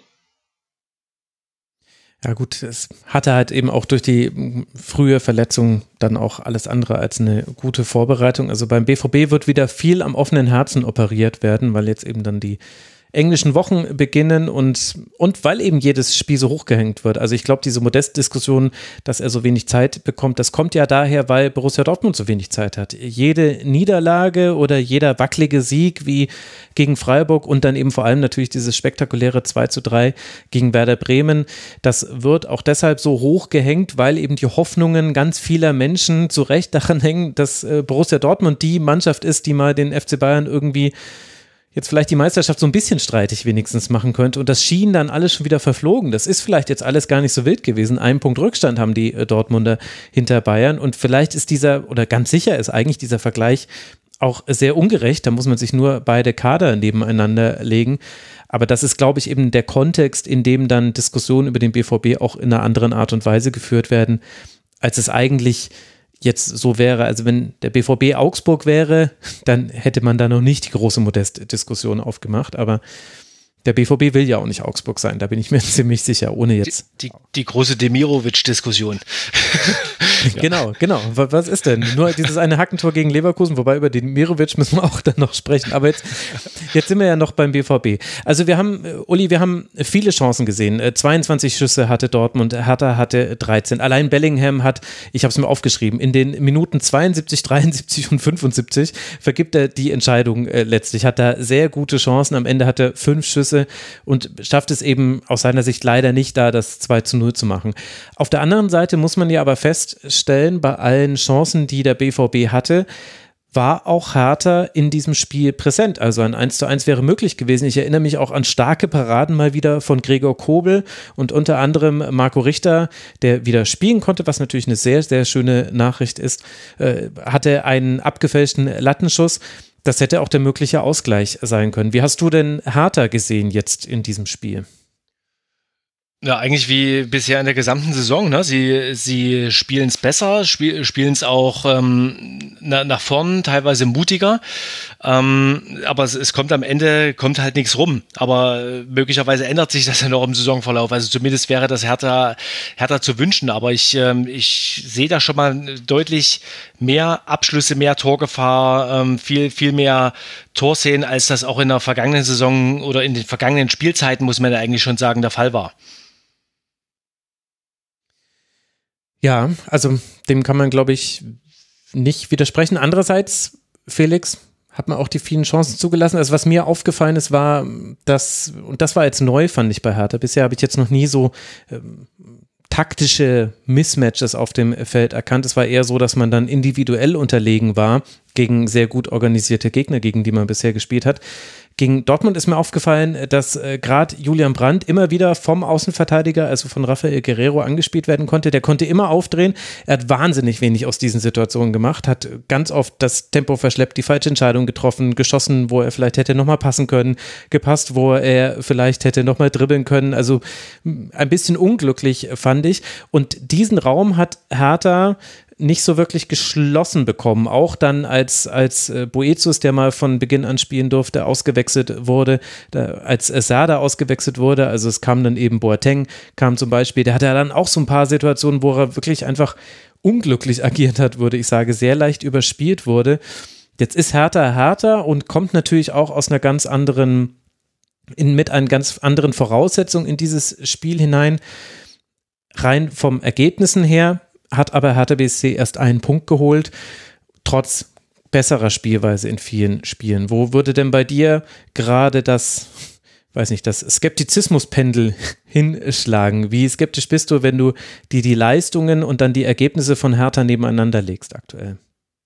Mm, schon recht skeptisch. Also ich muss ehrlich sein, ich finde sie, finde sie gar nicht so schlecht und dafür ihre Ergebnisse sehr schlecht und das ist eigentlich kein gutes Zeichen. Ne? Also ich ähm, muss sagen, dass ich jetzt, ja, also es gibt positive Aspekte, aber ich sehe jetzt noch nicht diesen totalen Wandel. Also ich sehe jetzt nicht, dass da eine Mannschaft ist, die sich von dem äh, ganzen Drama dieser letzten Saison, dass er sich ja da auch irgendwie über 34 Spieltage so reingerottet hatte. Das ist ja irgendwie, ich hatte das Gefühl, die letzte Saison ist mit jedem Wochenende noch schlechter geworden. Und ähm, ich hatte ja schon ein bisschen die Hoffnung, dass da jetzt so eine Neustartsituation irgendwie passiert und dass Sandro Schwarz da auch der Typ dafür sein könnte. Und das äh, sehe ich jetzt halt noch nicht. Ne? Also ist es immer noch so irgendwie, du wirfst halt dann Boateng ins Spiel, der ja auch klar äh, überhaupt nicht in dieses Spiel eingebunden wird. Warum auch? Wie soll er das denn auch sein? Also er ist ja so eine Kampffigur und als diese funktioniert er auch. Also er hat ja dann auch Kampf Situationen, wo, wo es klappt, wo er, wo er ja in den letzten Minuten da ein, zweimal gegen Bellingham und Özcan dann, dann Zeichen setzt. Und das funktioniert, aber das ist ja, wir sind ja nicht mehr Felix Magath, ähm, Hertha, 32. Spieltag, wir müssen irgendwie in den 89. nochmal jemanden umgrätschen, ähm, sondern wir versuchen eigentlich, sollte die Hertha ja versuchen, guten Fußball zu spielen. Und davon sind sie halt doch noch ein Stück entfernt und, und daher sehe ich da jetzt noch nicht sehr viel Hoffnung, ehrlich gesagt, nach dem, nach dem Saisonstand. Uli, bist du da genauso kritisch? Äh, ich sehe es ein Stück positiver. Also ich, du, du sagst, das ist kein gutes Zeichen, wenn sie gut spielen, aber die Ergebnisse äh, noch nicht stimmen. Also schlimmer wäre es ja, wenn sie schlecht spielen und schlechte Ergebnisse hätten. Insofern äh, habe ich da doch doch Hoffnung, dass äh, sich sich sozusagen die diese diese mutigere Spielweise, dass sich das auch über die Spiele ein bisschen auszahlt. Also ich, ich, würde, ich würde Hertha da jetzt nicht zu früh abschreiben. Auch die sind mit einem neuen Trainer gestartet, teilweise neuem Personal. Also ähm, es, es werden auch Spiele kommen, die in denen Hertha punktet. Nächstes Spiel ist, glaube ich, gegen Augsburg, ne? Ja. Mhm. Allerdings in Augsburg. Hm. Naja, wenn man, wenn man sich jetzt mal so auf dem Tableau die, die Gegner anguckt, ne, dann, dann findet man jetzt hier so viele Mannschaften, wo man jetzt sagen würde, rein vom Papier, da, da wird Hertha jetzt drei Punkte holen. Aber ich, also ich, ich sehe trotzdem, was, was, die, was die Spielanlage generell angeht, habe ich das Gefühl, sie, sie sind da auf einem ganz guten Weg. Mhm. Also es gab definitiv die Chancen und das gehört vielleicht auch zu diesem Spiel mit noch dazu. Der BVB hat das ab einem äh, gewissen Zeitpunkt auch sehr souverän äh, zu Ende verteidigt bekommen. Also es gab die Chancen, in denen Kobel sehr gut parieren musste, aber im Grunde war der Richterschuss und der war, muss ich gerade mal nachgucken, aber irgendwann 77. Minute oder sowas, der war mitten in den ganzen Chancen von Bellingham, war der, glaube ich, gelegen. 79. Minute war es genau. Das war im Grunde der letzte Abschluss von Hertha BSC, der irgendwie Gefährlichkeit aufwies. Also Schlotterbeck hat irgendwie ganz oft mit dem langen Bein nochmal zur Ecke geklärt, hat es auch immer geschafft. Auch die Abstimmung mit Hummels hat sehr gut funktioniert. Es gab auf den Außenverteidigerpositionen, egal ob am Anfang noch mit Wolf und Guerrero oder dann später auch als Meunier gespielt hat, gab es keinerlei Leistungsabfall, es gab keine klaren Mismatches und das gehört eben auch mit dazu, zu dem, dass man sagen kann, Hertha hat es auf der einen Seite nicht geschafft, hier ein Tor zu erzielen, auf der anderen Seite stand aber auch eine Verteidigung, die deutlich besser stand als noch im Spiel gegen Werder, könnte man jetzt spotten, dass es auch nicht so schwierig war, aber vielleicht war es genau deshalb so schwierig. Und das gehört eben auch zu diesem BVB-Sieg mit dazu und erklärt dann vielleicht, warum es ein 1 zu 0 wurde. Ihr habt schon gesagt, Hertha spielt es dann in Augsburg, dann zu Hause gegen Leverkusen. Für äh, Dortmund geht es jetzt weiter mit zwei Heimspielen. Zum einen gegen die TSG aus Hoffenheim und dann tritt man auch in der Champions League an. In der Gruppe der Borussia sind gelandet Kopenhagen, die sind erster Gegner, dann Manchester City, zweiter Gegner und noch der FC Sevilla als dritter Gegner. Das sind die Gegner von Dortmund, die jetzt bei neun Punkten nach vier Spieltagen stehen. Kommen wir zum nächsten 1 zu 0. Das fand am Freitagabend statt und auch der SC Freiburg gewinnt zum zweiten Mal mit 1 zu 0, bei Freiburg sogar zum zweiten Mal in Folge. Dass in dieser Partie gegen Bochum aber nur ein Treffer gefallen ist, können wahrscheinlich beide Teams nicht so ganz fassen. Gleich äh, zweimal treffen beide ans Aluminium, vergeben darüber hinaus viele weitere Chancen. Und das ist für Bochum vor allem deshalb bitter, weil sie eben dieses Spiel verloren haben. Und das, obwohl Riemann beim entscheidenden Treffer sogar einen Strafstoß und den Nachschuss pariert. Und erst der dritte Versuch von Griffo, der ist dann drin. Also fass die bisherige Bochum-Saison in einer Szene zusammen. Hier bitte, da hast du es. Das war der 0 zu 1 äh, Treffer. Uli, wie bewertest du dieses Freitagabendspiel? Ähm, ich glaube, auch, auch hier ist es wieder so, dass, äh, dass Bochum eigentlich ähm, doch ein, ein, gutes Spiel wieder gemacht hat, aber eben keine keine Punkte geholt hat. Ne? Natürlich äh, hat auch Freiburg eben immens viele Chancen, dann gerade zweite Hälfte gehabt, wo, wo sie auch noch ähm, treffen müssen. Aber ich glaube auch, ähm, Thomas Reis war, war sehr, sehr zufrieden mit, mit dem Auftritt seiner Mannschaft nach dem Spiel. Und ähm, definitiv ist das, glaube ich, ein Spiel, wo, wo Bochum viel, viel rausziehen kann. Also ist, ist vielleicht ein auf einen ähnlichen oder eine ähnliche Kerbe, in die ich da schlagen würde, wie, wie bei der Hertha. Mhm. Felix? Ja, ich würde aber eher noch das, das, das sagen, dass das Bochum genau das macht, was, was die Hertha eben noch nicht so hinkriegt. Also ich finde, dass Bochum ähm, so eine Mannschaft ist, wenn ich da jetzt die, die Liste mit ihren nächsten Gegnern durchgehe, habe ich das Gefühl, ah ja, da, da, da kommen jetzt irgendwann Punkte, weil da kommt, irgendwann kommt dieses Spielglück immer zu, zurück, ja. Also das, was, mhm was Riemann da jetzt erlebt hat am Freitag, das ist ja wirklich, also ich habe mir, meine Notiz war Riemann unglücklichster Typ der Saison, ähm, weil ich meine, das ist ja wirklich mittlerweile beachtlich, dass er eigentlich ein ja, gutes Spiel macht und, und dann eine so eine, so eine Aktion hat, ja, auch ich fand ja danach sehr interessant, er hat das ja auch auf Instagram bewert, bewertet, dass, dass er das sehr ähm, schwierig findet, dafür Elfmeter zu geben. Ähm, das war sicher ein Elfmeter, aber ja, das, wie du wie du schon gesagt hast, Max, das fasst die ganze Bochum-Saison bisher gut zusammen. Aber es läuft auch vieles gut und ich finde auch, dass das von den Spielern her, und das ist schon ein Kontrast zum Beispiel zu Hertha, äh, ich da einige sehe, die, die echt mit gut gefallen. Also Stöder zum Beispiel spielt eine super Saison bisher mhm. ähm, und, und äh, schafft es eigentlich eine, eine, Mannschaft sehr gut zu organisieren. Holtmann fand ich auch gut am Freitag. Ähm, und insofern ist da schon vieles, was, was mir Grund zu Hoffnung gibt und wo ich mir eigentlich relativ sicher bin, dass Bochum, selbst wenn sie absteigen, dann werden sie das nicht so nicht so sang- und klanglos tun. Also ich glaube schon, dass da, dass da ähm, ja einfach über dieses Kämpferische und auch über den Sturm allein schon, der, das hat man ja auch in den Spielen davor gesehen, doch Torgefahr entwickeln kann. Ähm, ja, da schon, da schon regelmäßig Punkte jetzt reinkommen werden bald. Und das gegen eine gut organisierte Mannschaft wie, wie Freiburg. Also in, insofern Eben, ist, ist, genau. ja da die, die, das positive Fazit äh, von Thomas Reis auch nachvollziehbar. Ja, vor allem ja, natürlich also, auch vor dem Hintergrund, dass man aus einem 0 zu 7 gegen Bayern kommt. Also das war ja, also so wie Dortmund eine Reaktion zeigen musste, war es bei Bochum jetzt ja auch gefordert. Und die gab es auf jeden Fall. Mhm. Ja, absolut. Und das fand ich schon, fand ich schon bemerkenswert, weil man ja auch bei Freiburg gesehen hat, dass das schon die spielen mittlerweile wie so eine Spitzenmannschaft. Ne? Also du merkst irgendwie, okay, das ist jetzt nicht unser totales bestes Spiel des bisherigen Saisonverlaufs, aber wir werden dieses Spiel sowas von gewinnen.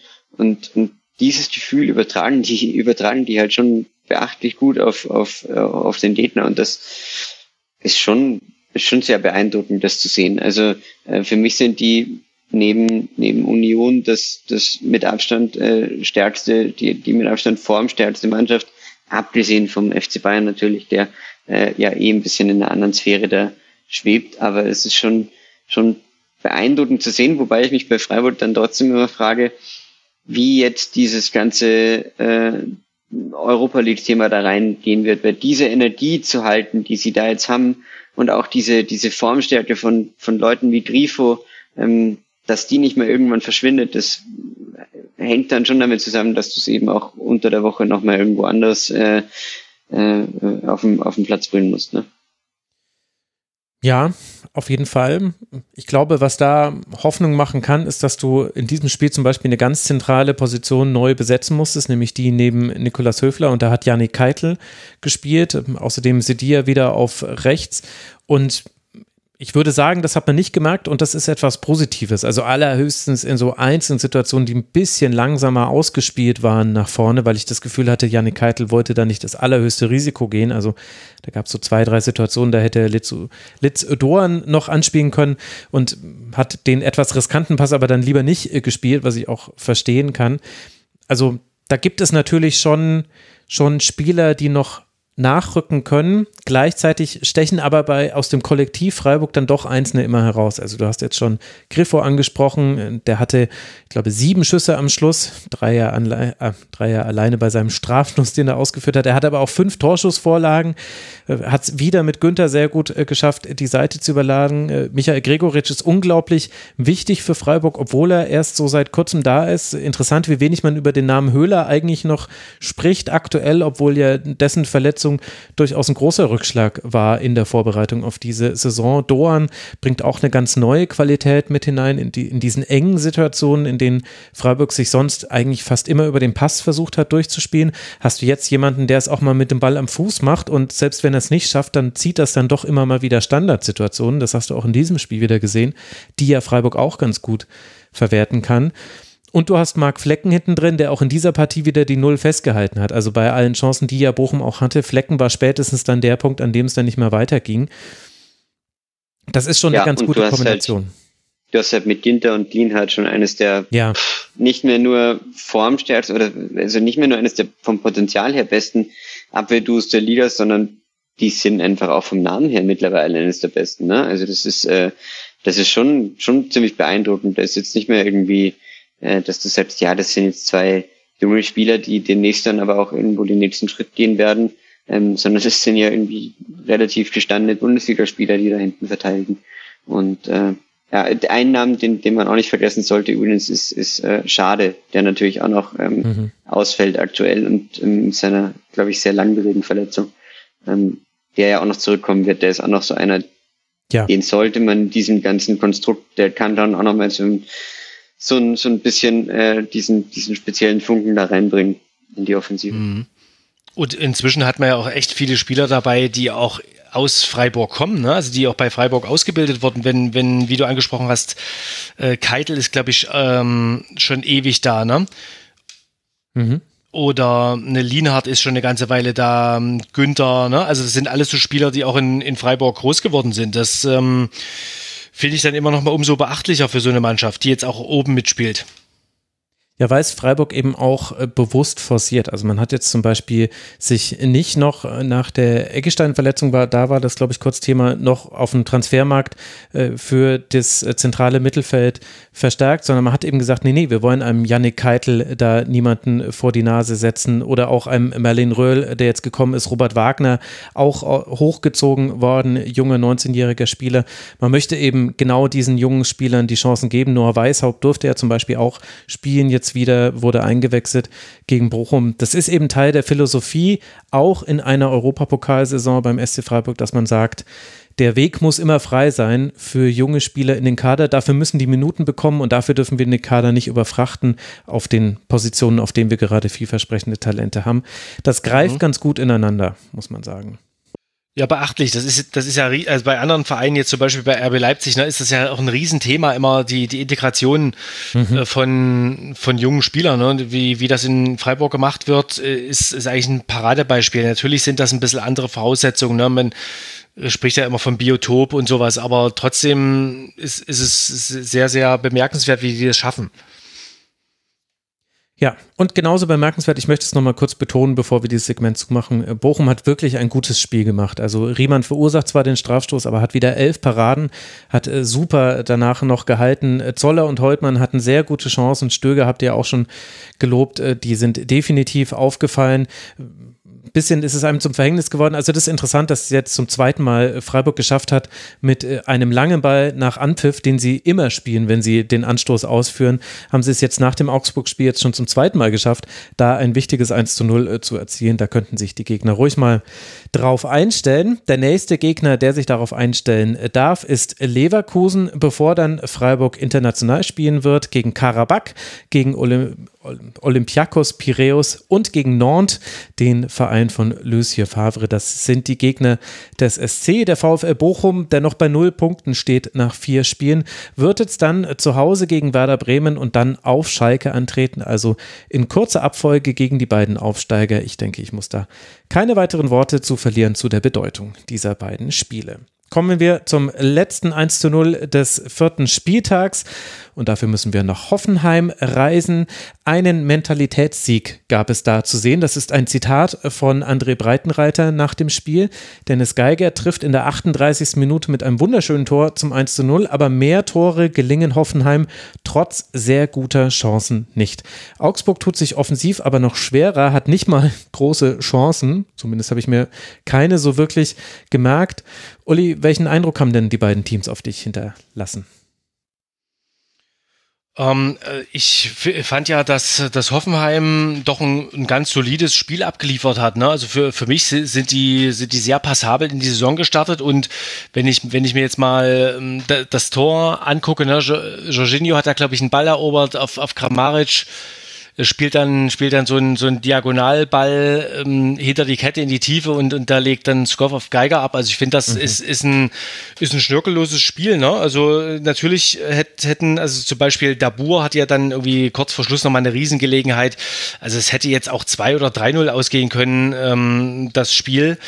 Aber ähm, also grundsätzlich bin ich, bin ich mit dem einverstanden, was, was Hoffenheim in der Saison spielt. Da hat, vielleicht hat sich Angelino, weil wir das Thema ja vorhin hatten, doch gar keine schlechte Mannschaft ausgesucht.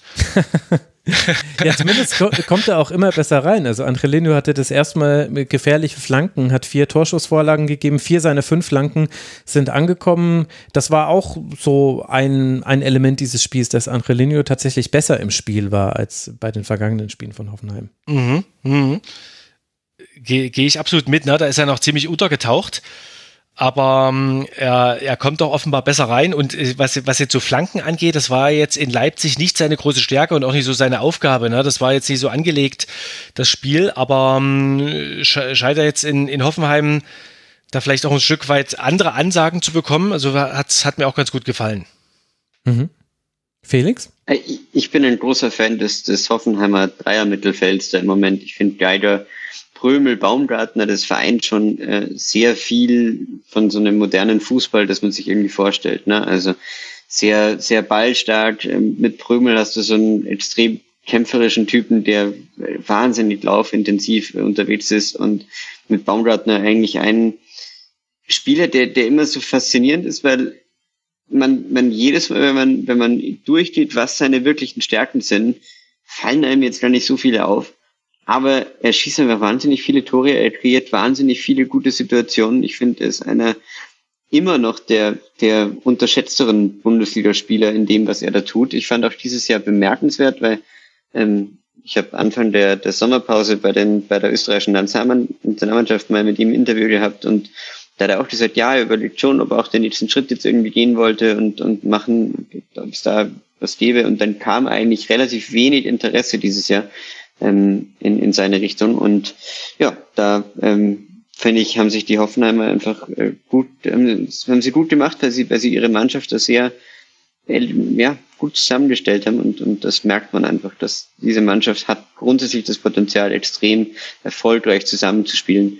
Und ähm, ergänzt sich da, glaube ich, einfach sehr gut. Und man darf ja auch nicht vergessen, dass ähm, so jemand wie Florian Grillitsch da noch fehlt, äh, der, der auch erstmal ersetzt werden musste dieses Jahr ähm, nach seinem etwas fragwürdigen Abgang.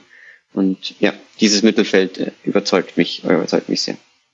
Mhm. Also Baumgartner, Geiger, Prömel, die hatten definitiv einen guten Tag. Dennis Geiger nicht nur wegen seines Tores, sondern der hatte auch bei 37 Pässen eine 100% Passquote und da war nicht alles nur Rückpässe. Also der hat wirklich nicht nur sein, sein Tor geschossen hat, auch noch drei Schüsse aufgelegt und Jorginho Rütter habt ihr ja auch schon angesprochen, als Uli von Jorginho gesprochen hat. Da hatte ich ganz kurz Olympique Lyon und Freistöße im Kopf, aber dann habe ich mich erinnert, nein, wir sprechen hier über Hoffenheim. Da ja, den meine ich. ist mir dann schon noch aufgefallen.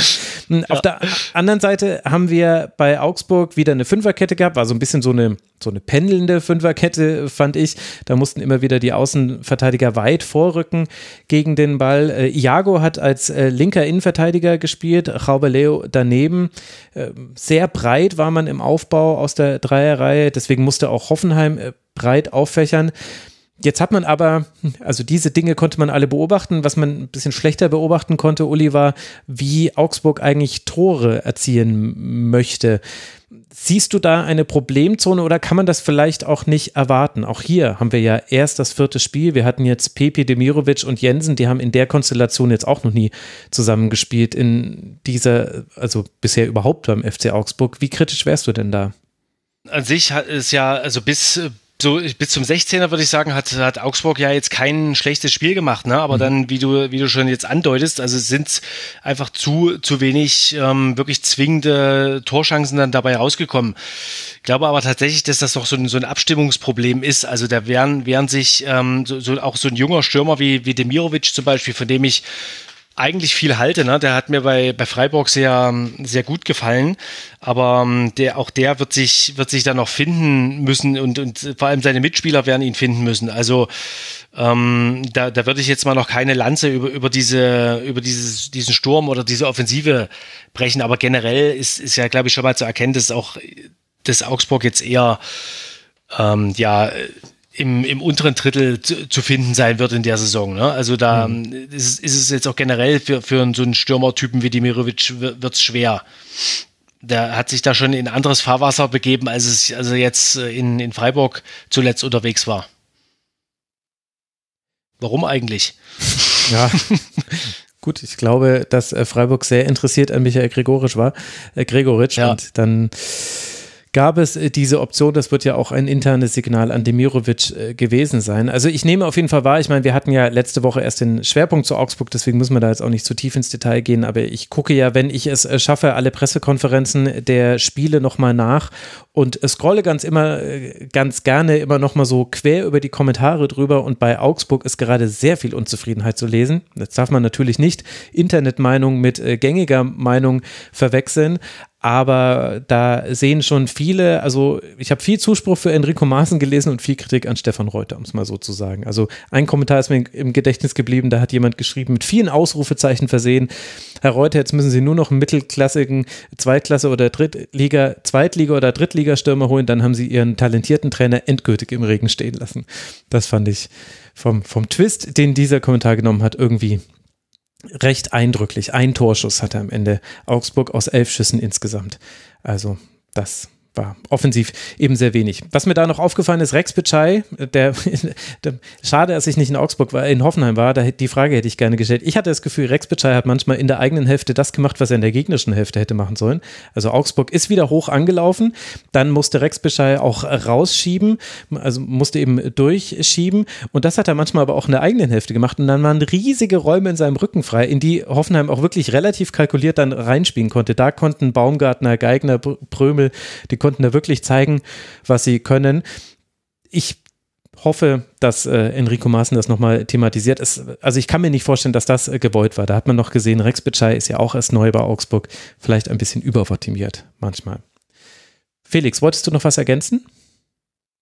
Nee, nur, dass äh, ich dir recht geben wollte, dass das Augsburg dieses Jahr ein äh, Dangerous Game spielt mit dem Kader. Also das ist, äh, ähm, das ist schon mutig, glaube ich, weil du hast jetzt auch einfach gespürt, dass so Leute, die das letztes Jahr auch noch durchgetragen haben, wie Caligiuri, die kommen so ein bisschen an ihre, an ihre Leistungsgrenzen langsam. Du hast, äh, ja, in, in der Verteidigung einfach, ja, also wenn deine Antwort auch dann in der Defensive noch die Verpflichtung von Julian Baumröttlinger ist, pff, okay, ähm, das ist schon, das ist schon mutig alles, ne? Und, und äh, ich finde es sehr spannend, dass sie, dass sie sich als einer der wenigen Bundesligisten da jetzt noch nicht verbessern konnten, aber vielleicht Augsburgen sie sich ja wieder durch die Saison. Äh, ist, ja. Ist ja, ist ja, ist ja so bekannt, ne? Also das ist ja das letzte Jahr, die letzten Jahre eh immer schon das Ding gewesen, dass man sie eigentlich vom Kader her auf Rang 17 oder 18 getippt hat und äh, ja, irgendwie haben sie es trotzdem immer wieder geschafft. Und äh, Arne Meyer ist ja noch da, als der ehemalige talentierte deutsche junge Spieler. Ja, und Niklas Dorsch kehrt irgendwann zurück und Maximilian Bauer, der sah jetzt nicht so toll aus gegen Hoffenheim, aber der ist eben auch erst noch ganz neu mit dabei. Ähm, ja. Also es gibt schon, es gibt schon interessante Ansätze, gerade auch in der Jugendlichkeit dieses Kaders. Das haben wir alles im Schwerpunkt thematisiert. Wir gucken es uns einfach an, wie es jetzt weitergeht gegen Hertha. Das wird wichtig, haben wir vorhin angesprochen im Hertha-Segment. Heimspiel gegen Berlin und dann auswärts bei Bremen. Das werden zwei wichtige Spiele. Für die Augsburger und Hoffenheim wird jetzt dann nach Dortmund reisen, bevor man zu Hause den ersten FSV Mainz 05 empfängt. Hoffenheim steht jetzt bei neun Punkten, also drei Siege, eine Niederlage. Das lief doch alles ganz fantastisch bisher. Ganz fantastisch lief es, lief es auch für den ersten FC Köln, allerdings unter der Woche. Da hat man es nämlich geschafft, sich für die Europa Conference League zu qualifizieren. Gegen den VfB jetzt am Sonntag war es vielleicht nicht ganz so fantastisch realistisch. Trotz Überzahl gelingt den Kölnern kein Tor. Im Gegenteil, dass auf der anderen Seite auch eine Null auf der Anzeigentafel steht, das hat Köln vor allem Marvin Schwäbe zu verdanken, vielleicht auch ein bisschen der Chancenverwertung von Stuttgart. Da kommen wir dann zu einer Henne-Ei-Thematik. Der Endstand dieses Spiels, Felix, ist 0 zu 0. Ein Spiel mit Platzverweis nicht nur für Matarazzo, sondern auch für Luca Pfeiffer, der gespielt hat, anstelle von Sascha Kalajdzic, der das Trainerteam und Sven Mislintat darüber informiert hat, gerade nicht den Fokus auf dieses äh, Spiel zu haben und sich deswegen eben nicht dafür fit äh, zu führen. Also es gab so viele Themen, die reingespült sind in ein dann irgendwie auch wildes Spiel. Was hast du denn mitgenommen aus diesem 0 zu 0? Hm, also eine steile These, die ich ja gleich mal am Anfang vortragen kann. Sehr gerne. Nämlich, dass äh, dadurch, dass diese Überraschungsmannschaften der letzten Saison jetzt auf einmal in europäisch spielen werden, so wie eben der erste FC Köln, das Niveau nicht zwingend höher werden wird. Das ist jetzt meine, meine äh, Meinung nach diesem Spiel. Also ich glaube schon, dass die dass man, dass man sieht, okay, da, da, ne, das, das wird einfach auch äh, viel Leiden fordern und da wird viel Arbeit reinfließen ähm, in diese, in diese Spiele nach, nach den Europa, Europa Highlights und, und das hat man auch heute gespürt, dass die Kölner sich so ein bisschen schwer getan haben, damit den Mittelweg zu gehen. Also ich fand, sie haben eben nicht dieses wahnsinnige Baumgart-Pressing gespielt, ähm, was ja, was sie so auszeichnet, sondern sie haben so, so eine Mittelvariante davon versucht, die aber einfach schwierig zu spielen ist, ne? Dass du, dass du kontrolliert ähm, spielst, aber, aber ähm, nicht ganz in der ersten Linie angreifst. Das ist gegen so eine Mannschaft wie Stuttgart insofern gefährlich ist, dass du halt dann ähm, zweimal Silas, äh, Katompa und Bumper ähm, frei durchlaufen lässt, der eigentlich das 1 und 2-0 erzielen muss, wenn Schwebe das nicht so überragend hält. Mhm. Und äh, dann wäre dieses Spiel aus Kölner Sicht dann auch ganz anders ausgegangen, glaube ich. Also ähm, ich bin da schon sehr auch bei Matarazzo und Misslintat, die ja nach dem Spiel gesagt haben, ähm, wenn sie da in Führung gehen, dann äh, geht dieses Spiel für sie aus und wenn sie die rote Karte nicht bekommen, dann geht es wahrscheinlich auch für sie aus. Und das sehe ich schon auch eher so. Und ähm, ja, bin, bin gespannt, wie die Kölner sich da in den nächsten Wochen ähm, ja, entwickeln werden in dieser, in dieser in diesem Spannungsfeld zwischen Europa-Highlights emotional und, und dann doch schwierigen Bundesligaspielen. Das ist so mein Takeaway aus dem Spiel. Und zum VfB habe ich auch noch einen, aber ich will nicht die ganze Zeit reden, insofern. Ähm, bleiben wir noch kurz, bleiben wir noch kurz beim FC. Ja. Ja, also der FC hatte die Spielkontrolle, äh, sehr viel Ballbesitz, ich muss es nochmal genau nachgucken, 64 Prozent Ballbesitz. Hat natürlich auch ein bisschen mit dem Platzverweis zu tun, aber auch schon vorher gab es da ein Übergewicht.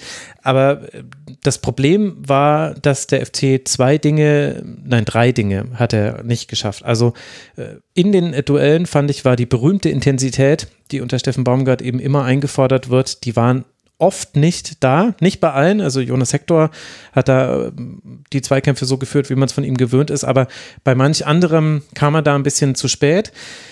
Dann hat der Flügelfokus nicht funktioniert. Das, ich weiß nicht, ob da vielleicht auch die frühe Verletzung von Olesen eine Rolle gespielt hat. Für ihn kam dann Duda und der hat mir nicht so gut gefallen, aber ohne dass ich es jetzt nur an ihm festmachen wollen würde. Aber ich finde, Köln ist fast gar nicht in diese Situation gekommen, dass man eben den Außenspieler Hector Schmitz äh, dass man den hinter die Kette irgendwie in eine Situation bringt, in der er flanken kann oder eben vielleicht auch nach innen ziehen kann. Denn das war auch ein Problem, wenn geflankt wurde, dann kamen die nicht an. Also 23 Flanken, drei davon sind angekommen. Da ist eben mit Dietz und Thiemann, die gestartet sind, die sind eben logischerweise kein reiner Anthony Modest Ersatz und Mavropanos, Anton und Ito haben das auch sehr gut rausverteidigt. Also sprich, Köln war auch so ein bisschen seiner Stärken beraubt. Und, das, und der dritte Punkt war, und das ist, glaube ich, das, was dann am schwierigsten zu analysieren ist, denn man konnte es nur beobachten, aber man kann nicht sagen, wo es herkommt. Fehler im Aufbauspiel. Also die größten Chancen hatte Stuttgart, vor allem in der Anfangsphase, in der Stuttgart sehr, sehr gut war, die ersten 15 Minuten sehr deutlich überlegen. Die größten Chancen hatte Stuttgart neben eben dem, was man sich selber herausgespielt hat, nach Fehlern im Aufbauspiel vom FC, wo die immer wieder dann in einer Restverteidigung erwischt wurden, weil sie einfach den Ball ungünstig verloren haben. Und das ist so eine Kombination aus äh, drei Sachen gewesen, die dann trotz Überzahl, glaube ich, dazu führen, dass der FC wirklich ganz gut weggekommen ist mit diesem Punkt. Ja, das sehe ich auch so. Also ich glaube auch, dass das, ja, wie gesagt, das hätte auch, hätte auch durchaus anders ausgehen können. Das wäre auch sehr verdient gewesen, wenn Stuttgart das gewonnen hätte und das trotz dieser gewissen Unruhe, die ja du schon angesprochen hattest, ähm, mit, mit äh, Kalajdzic, der kurz vom Spiel rauszieht, ähm, auch mit einem Borna Sosa, der im Moment einfach nicht ganz da ist. Das merkt man. Also so ein bisschen wie, wie wir vorher über Konrad Leimer in Leipzig gesprochen haben, dass den auch einfach dieses Thema noch beschäftigt und das, das finde ich, merkt man schon auch spielerisch ähm, dass er nicht so diese letzte Überzeugung hat, die, die er beide immer ausgezeichnet hat. Also sowohl Kalajdzic als auch Sosa haben, glaube ich, doch ein sehr physisches Spiel gespielt beim VfB. Und ähm, wenn das dann halt ein bisschen wegfällt, ähm, wegfällt, dann, dann merkt man da Unterschiede. Und äh, ja, deshalb bin ich sehr gespannt, wie es dem VfB da so gehen wird mit, mit Pfeiffer eben vorne. Ne? Also das ist schon, mhm diese, die Physis ist natürlich da. Das ist, hat auch Mislint hat letztens mal ganz gut gesagt, dass sie natürlich einen Spielertyp wie Kalajdzic gesucht haben. Aber äh, ich glaube, man, man wird schon noch, man wird den, den, den Sascha da schon noch sehr vermissen vorne, wenn er denn wirklich geht. Weil das, ähm, diese, diese Kombination aus ihm und Silas ähm, könnte wirklich sehr gut funktionieren. Das hat man auch heute wieder gespürt, dass immer dann Silas seine besten Momente hatte, wenn jemand anderer ähm, sozusagen den, den Ball gesichert hat und er dann laufen konnte. Mhm. Und äh, das wird so ein bisschen problematisch werden, ähm, wenn das, wenn das nicht weg oder wenn das nicht da ist, weil ich glaube, dass, dass ähm, ja, Pfeiffer da ein bisschen brauchen wird, um in diese Rolle wirklich reinzukommen auf Bundesliga-Niveau. Das, das wird ein bisschen, wird ein bisschen dauern. Ja, nicht nur wegen des Platzverweises, der, glaube ich, unstrittig war. Was man aber auch sehen konnte, war, dass die Spieler links und rechts von ihm wirklich einen guten Tag hatten. Also aus Chris Führig würde ich da gerne nochmal hervorheben. Der musste dann nach dem Platzverweis raus, was schade war, weil der hatte wirklich eine tolle erste Hälfte. Auch die Art und Weise, wie die Chancen von Silas, vor allem die zweite, herausgespielt wurden, das war wirklich schulbuchmäßig. Da war es auch Führig, der erst Silas, glaube ich, auch, ja, ich glaube, es war Silas, äh, gefunden hat, äh, aus einer Pressing-Situation des FCs heraus, wo eben die Intention Intensität nicht da war, das, was ich vorhin angesprochen habe. Und dann war es eine Steil-Klatsch-Kombination mit Pfeiffer und dann der tiefe Ball, also Steil-Klatsch-tief, sagen dann die modernen Trainer dazu. Und dann lief Silas ewig alleine auf Marvin Schwäbe zu und vielleicht war es ein bisschen zu lange. Und Marvin Schwäbe hat eben aber auch einfach wieder absolut fantastisch gehalten.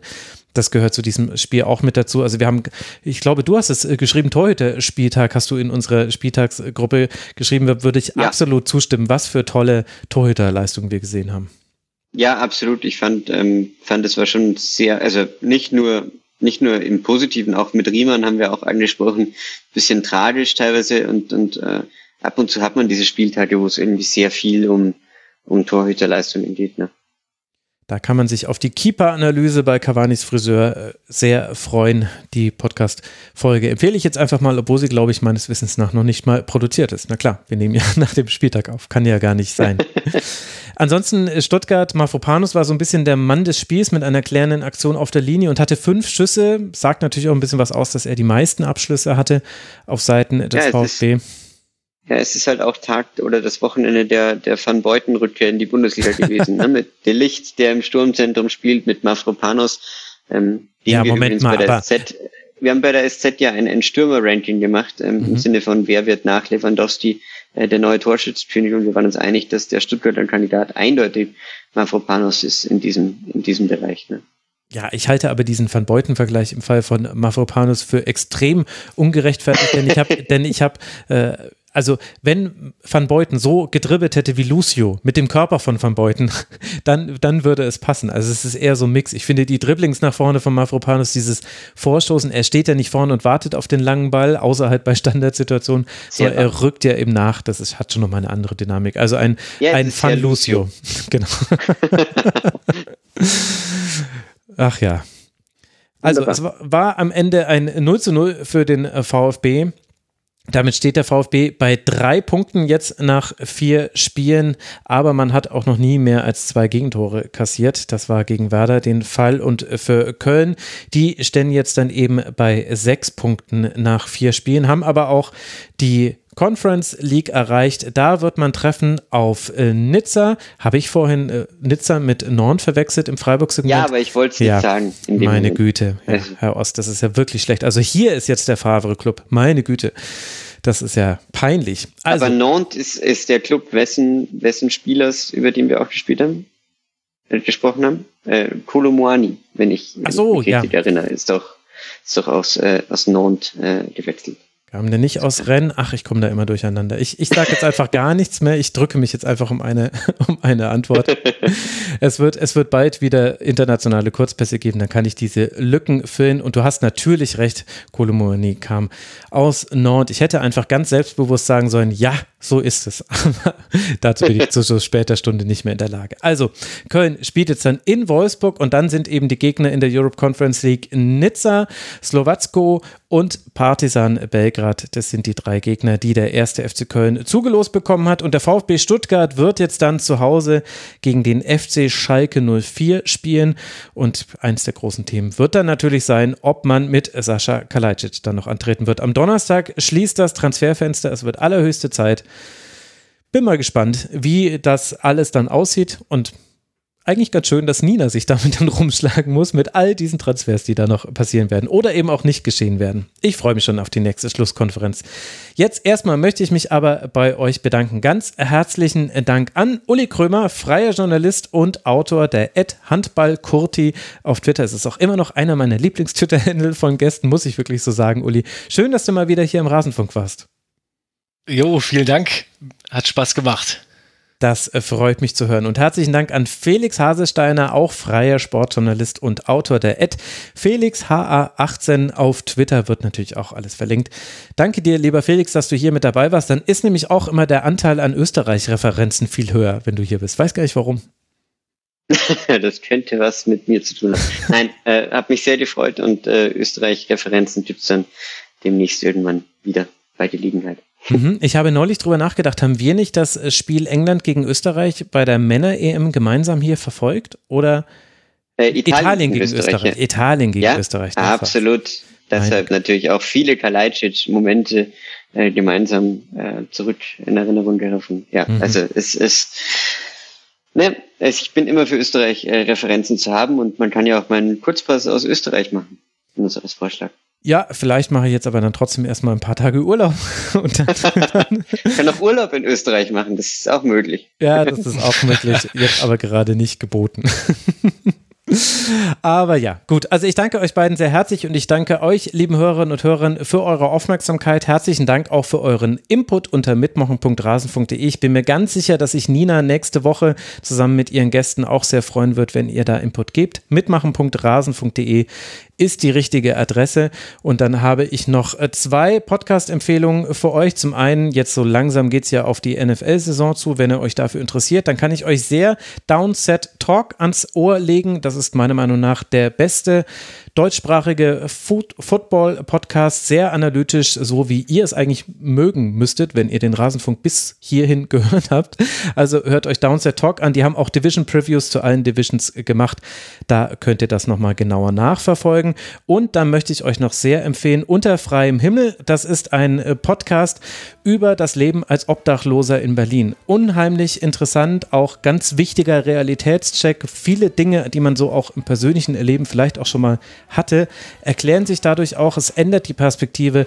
Unbedingte hohe Empfehlung unter freiem Himmel habe ich sehr gerne gehört und es ist auch nicht überdramatisiert, sondern hört sich sehr gut weg. In diesem Sinne, bleibt gesund, bis bald hier wieder im Rasenfunk. Macht's gut. Ciao. Das war die Rasenfunk-Schlusskonferenz. Wir gehen nun zurück in die angeschlossenen Funkhäuser.